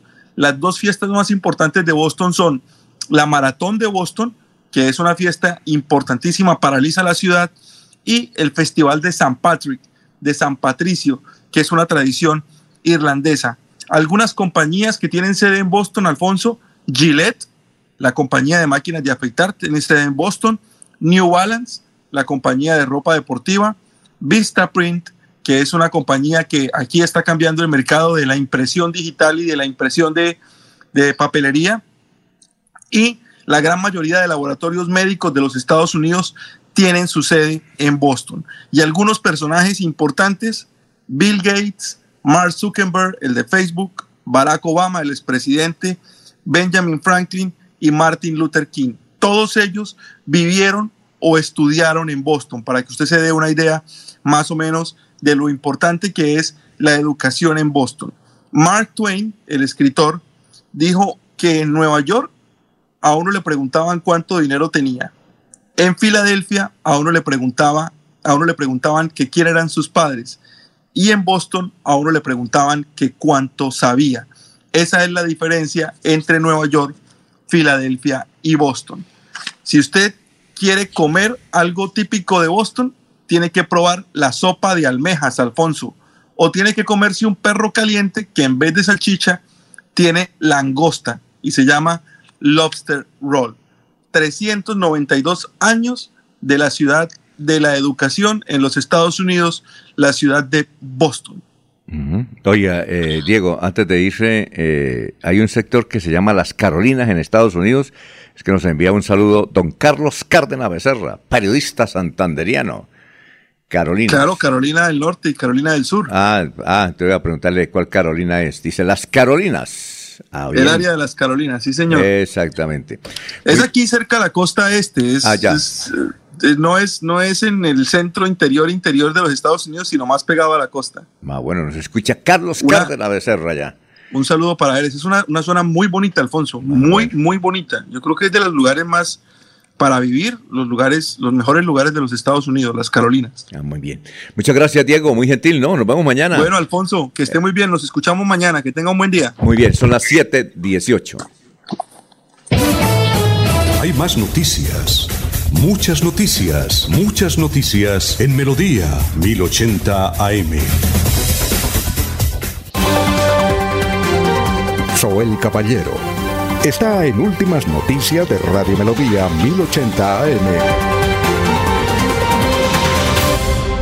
Días, Alfonso, para usted, para los compañeros, igualmente para todos los oyentes. Autoridades de policía realizaron diferentes operativos durante el fin de semana con los siguientes resultados. 11 personas capturadas, puestas a disposición de la Fiscalía. Tres arrestos por el delito de fabricación, posesión y tráfico ilegal de armas. Dos aprehensiones por el delito de tráfico y o porte de estupefacientes. Cinco capturas por el delito de hurto con recuperación de elementos. Una persona capturada por acto sexual con menor de 14 años. Asimismo, se reportó la incautación de una motocicleta, dos armas de fuego, un celular, 100 metros de cable encauchetado y una granada de Por otra parte, el gobierno distrital dio a conocer a la ciudadanía que las capturas e incautación de alimentos en mal estado realizadas en Santander por parte de la Fiscalía General de la Nación y que al parecer estaban siendo utilizadas para el programa alimentación escolar PAE no corresponden a los productos utilizados para la operación en Barranca Bermeja. Noticias con las que amanece el distrito continúen compañeros en estudios en últimas noticias de Melodía 1080 AM. Enrique Ordóñez Montañés está en Últimas Noticias de Radio Melodía 1080 AM. Eh, recuerden la pregunta hoy. ¿Qué le falta al Atlético Bucaramanga para lograr triunfos? Participe con su comentario en nuestras redes sociales con el hashtag numeral Atlético Bucaramanga. Bueno, para decirle a, don Henrison González eh, que la entrevista para mañana sobre el concierto. Porque, bueno, se nos, eh, se nos está agotando el tiempo. Hernán Herrera, profesor, leyó una noticia por internet sobre los resultados del plebiscito realizado en Chile y el senador socialista Fidel Espinosa criticó a los convencionistas haciéndoles responsables de esta debacle. Profesor, debacle, ¿qué, debacle qué es? ¿Está bien aplicado eh, en estos términos? Y muy buenos días. Muy buenos días, Alfonso y oyentes de Últimas Noticias. Y señor Herrera, pues el, el- debacle es un término del francés, pero eh, se utiliza mucho en Colombia, no solamente en política, sino también comentaristas deportivos. Yo recuerdo a José Antonio Churio, nuestro amigo y narrador deportivo, que en paz descanse, él siempre que había un desorden en el estadio por los jugadores, decía, se formó la debacle, se formó la debacle. Eh, era el único locutor que, que yo le escuché aquí en Bucaramanga la palabra debacle. ¿Qué es un debacle? Pues es un debacle, es un desorden. Cuando hay desorden, cuando hay caos, cuando hay desconcierto, y la final de un proceso como el que acaba de terminar en Chile terminó en desorden, desconcierto y desastre, pues entonces a eso se le llama debacle. Puede haber también un debacle financiero cuando se bajan los valores de los mercados, entonces hay debacle financiero. Eh, puede haber un debacle, también se puede llamar un debacle cuando hay un golpe de Estado, pero generalmente así común y corriente la palabra significa es desastre, confusión, de acabose, acabose. Cuando hay desorden, desastre, confusión, el acabose, cuando llegó el acabose todo hay desorden, entonces se dice que hay un debacle, Alfonso. Muy bien. Vilma Rueda dice que el pasado lunes se posicionó la nueva ministra de las TIC, pero su posición se anunciaba desde la semana pasada así. Solamente hasta el lunes se posicionará la nueva ministra de las TIC, eh, Sandra Urrutia, esa, así se llama la ministra. ¿Está bien empleada, profesor, la palabra hasta el lunes? Hasta, hasta el lunes. Doña Vilma, usted analiza muy bien todos esos escritos, porque sí, ahí en la, la expresión hasta sobra, sobra la expresión hasta. ¿Para qué vamos a decir solo hasta el lunes se posesionará la nueva ministra? Basta con decir solamente, eh, es, lo correcto es el lunes, el lunes, el lunes se posesionará la ministra de la STIP, Sandra Urrutia, no más, solamente. No basta con decir solamente hasta el lunes se posesionará, no, el lunes. El lunes se posesionará la nueva ministra de la STI, Sandra Urrutia. solamente ya está. Hay que quitarle esas, esas expresiones. Buena analista la oyente Vilma Alfonso. Yo recuerdo. Yo... Alfonso, que ahora que estaba el hijo de Orlando Prieto ahí, hablando de las motos Harley, las primeras Harley que llegaron a Bucaramanga las trajo la circulación y tránsito. Las primeras motocicletas que trajo la circulación y tránsito eran las Harley. Ah, tuvieron que traer los, los, eh, los motociclistas venían de Bogotá porque aquí no nadie sabía de motociclismo, de montar esa, eh, esas motocicletas Harley. Entonces trajeron, recuerdo que uno de ellos era un señor de apellido Parra, que se hizo muy famoso aquí en Bucaramanga Ah, de, esas fueron las primeras motocicletas que llegaron aquí, las trajo la circulación y tránsito, esas eran las, las que tenía la circulación y tránsito. Ah, bueno. Profesor, muchas gracias. Nos vemos el viernes. ¿No? Bueno, Alfonso, con mucho gusto. Feliz día para todos los oyentes. Perfecto. La de irnos, Jorge. La de irnos, don Alfonso, la ausencia de los ministros de Hacienda y de Educación ante las comisiones de la Cámara de Representantes en el día de ayer, donde se pretendía discutir el, la propuesta de reforma tributaria. No se presentaron, no hubo sesión. Piden 25 millones de billones de pesos, pero no dicen en qué se los quieren gastar. Ah, bueno. La de irnos, Eliezer. Don Alfonso, estamos a punto de llegar a los mil casos de viruela del mono en Colombia. Bogotá registra 697, Antioquia 125, Cali 30 casos, Cundinamarca 21, Tolima 14 y Santander registra 8 casos de viruela del mono, Alfonso. Bueno, la de irnos, don Laurencio. A las 9 de la mañana, el director del Instituto para el Reporte y la Recreación Inder Santander mostrará cómo está preparado el estadio para mañana, en virtud que mucha gente dice se va a dañar el estadio. No, ya tiene todo. 60 vehículos trajeron la infraestructura, pero ahora más tarde nos lo presenta el director de Inder Santander. Muy bien, eh, bueno, muchos oyentes. Eh, Pedro Galvi, señores, buenos días, preocupados por el mercurio, por el agua de la zona metropolitana. Lino Mosquera, senador de las motos, es el miraísta Manuel Virgüez. Sí, señor. Harry Díaz Durán, Bucaramanga necesita de varios eventos. Esto mueve la economía. Deben seguir promocionando estos eventos. Abel Cadena Huitrago, Abelito, Riporto, Sintonía, Camino a Piedecuestana. Excelente nota con el señor hincha del Atlético Bucaramanga. Eh, Abel Cadena es el director de contenido de La Betuliana Estéreo. Bueno, muchas gracias, muy amable. Mañana vamos a estar con el empresario entonces del concierto, del concierto, del mega concierto. Mañana estaremos con él. Y no, y no olviden la pregunta que estará hoy eh, pidiéndole su concepto sobre el Atlético Bucaramanga. Concretamente la pregunta dice lo siguiente, ¿qué le falta al Atlético Bucaramanga para lograr triunfar? Participe con su comentario en nuestras redes sociales con el hashtag Atlético Bucaramanga. Bueno, ya ahí está sentado, listo para su informe de salud diario y sus consejos, el doctor Ricardo González Parra, uno de los mejores médicos colombianos que tiene mucha influencia entre los oyentes, melodíaenlínea.com y 1080m. Últimas noticias los despierta bien informados de lunes a viernes. En todas las áreas de la información regional, un periodista de Últimas Noticias registra la información en Radio Melodía 1080 AM y en melodíaenlínea.com. Director Alfonso Pineda Chaparro.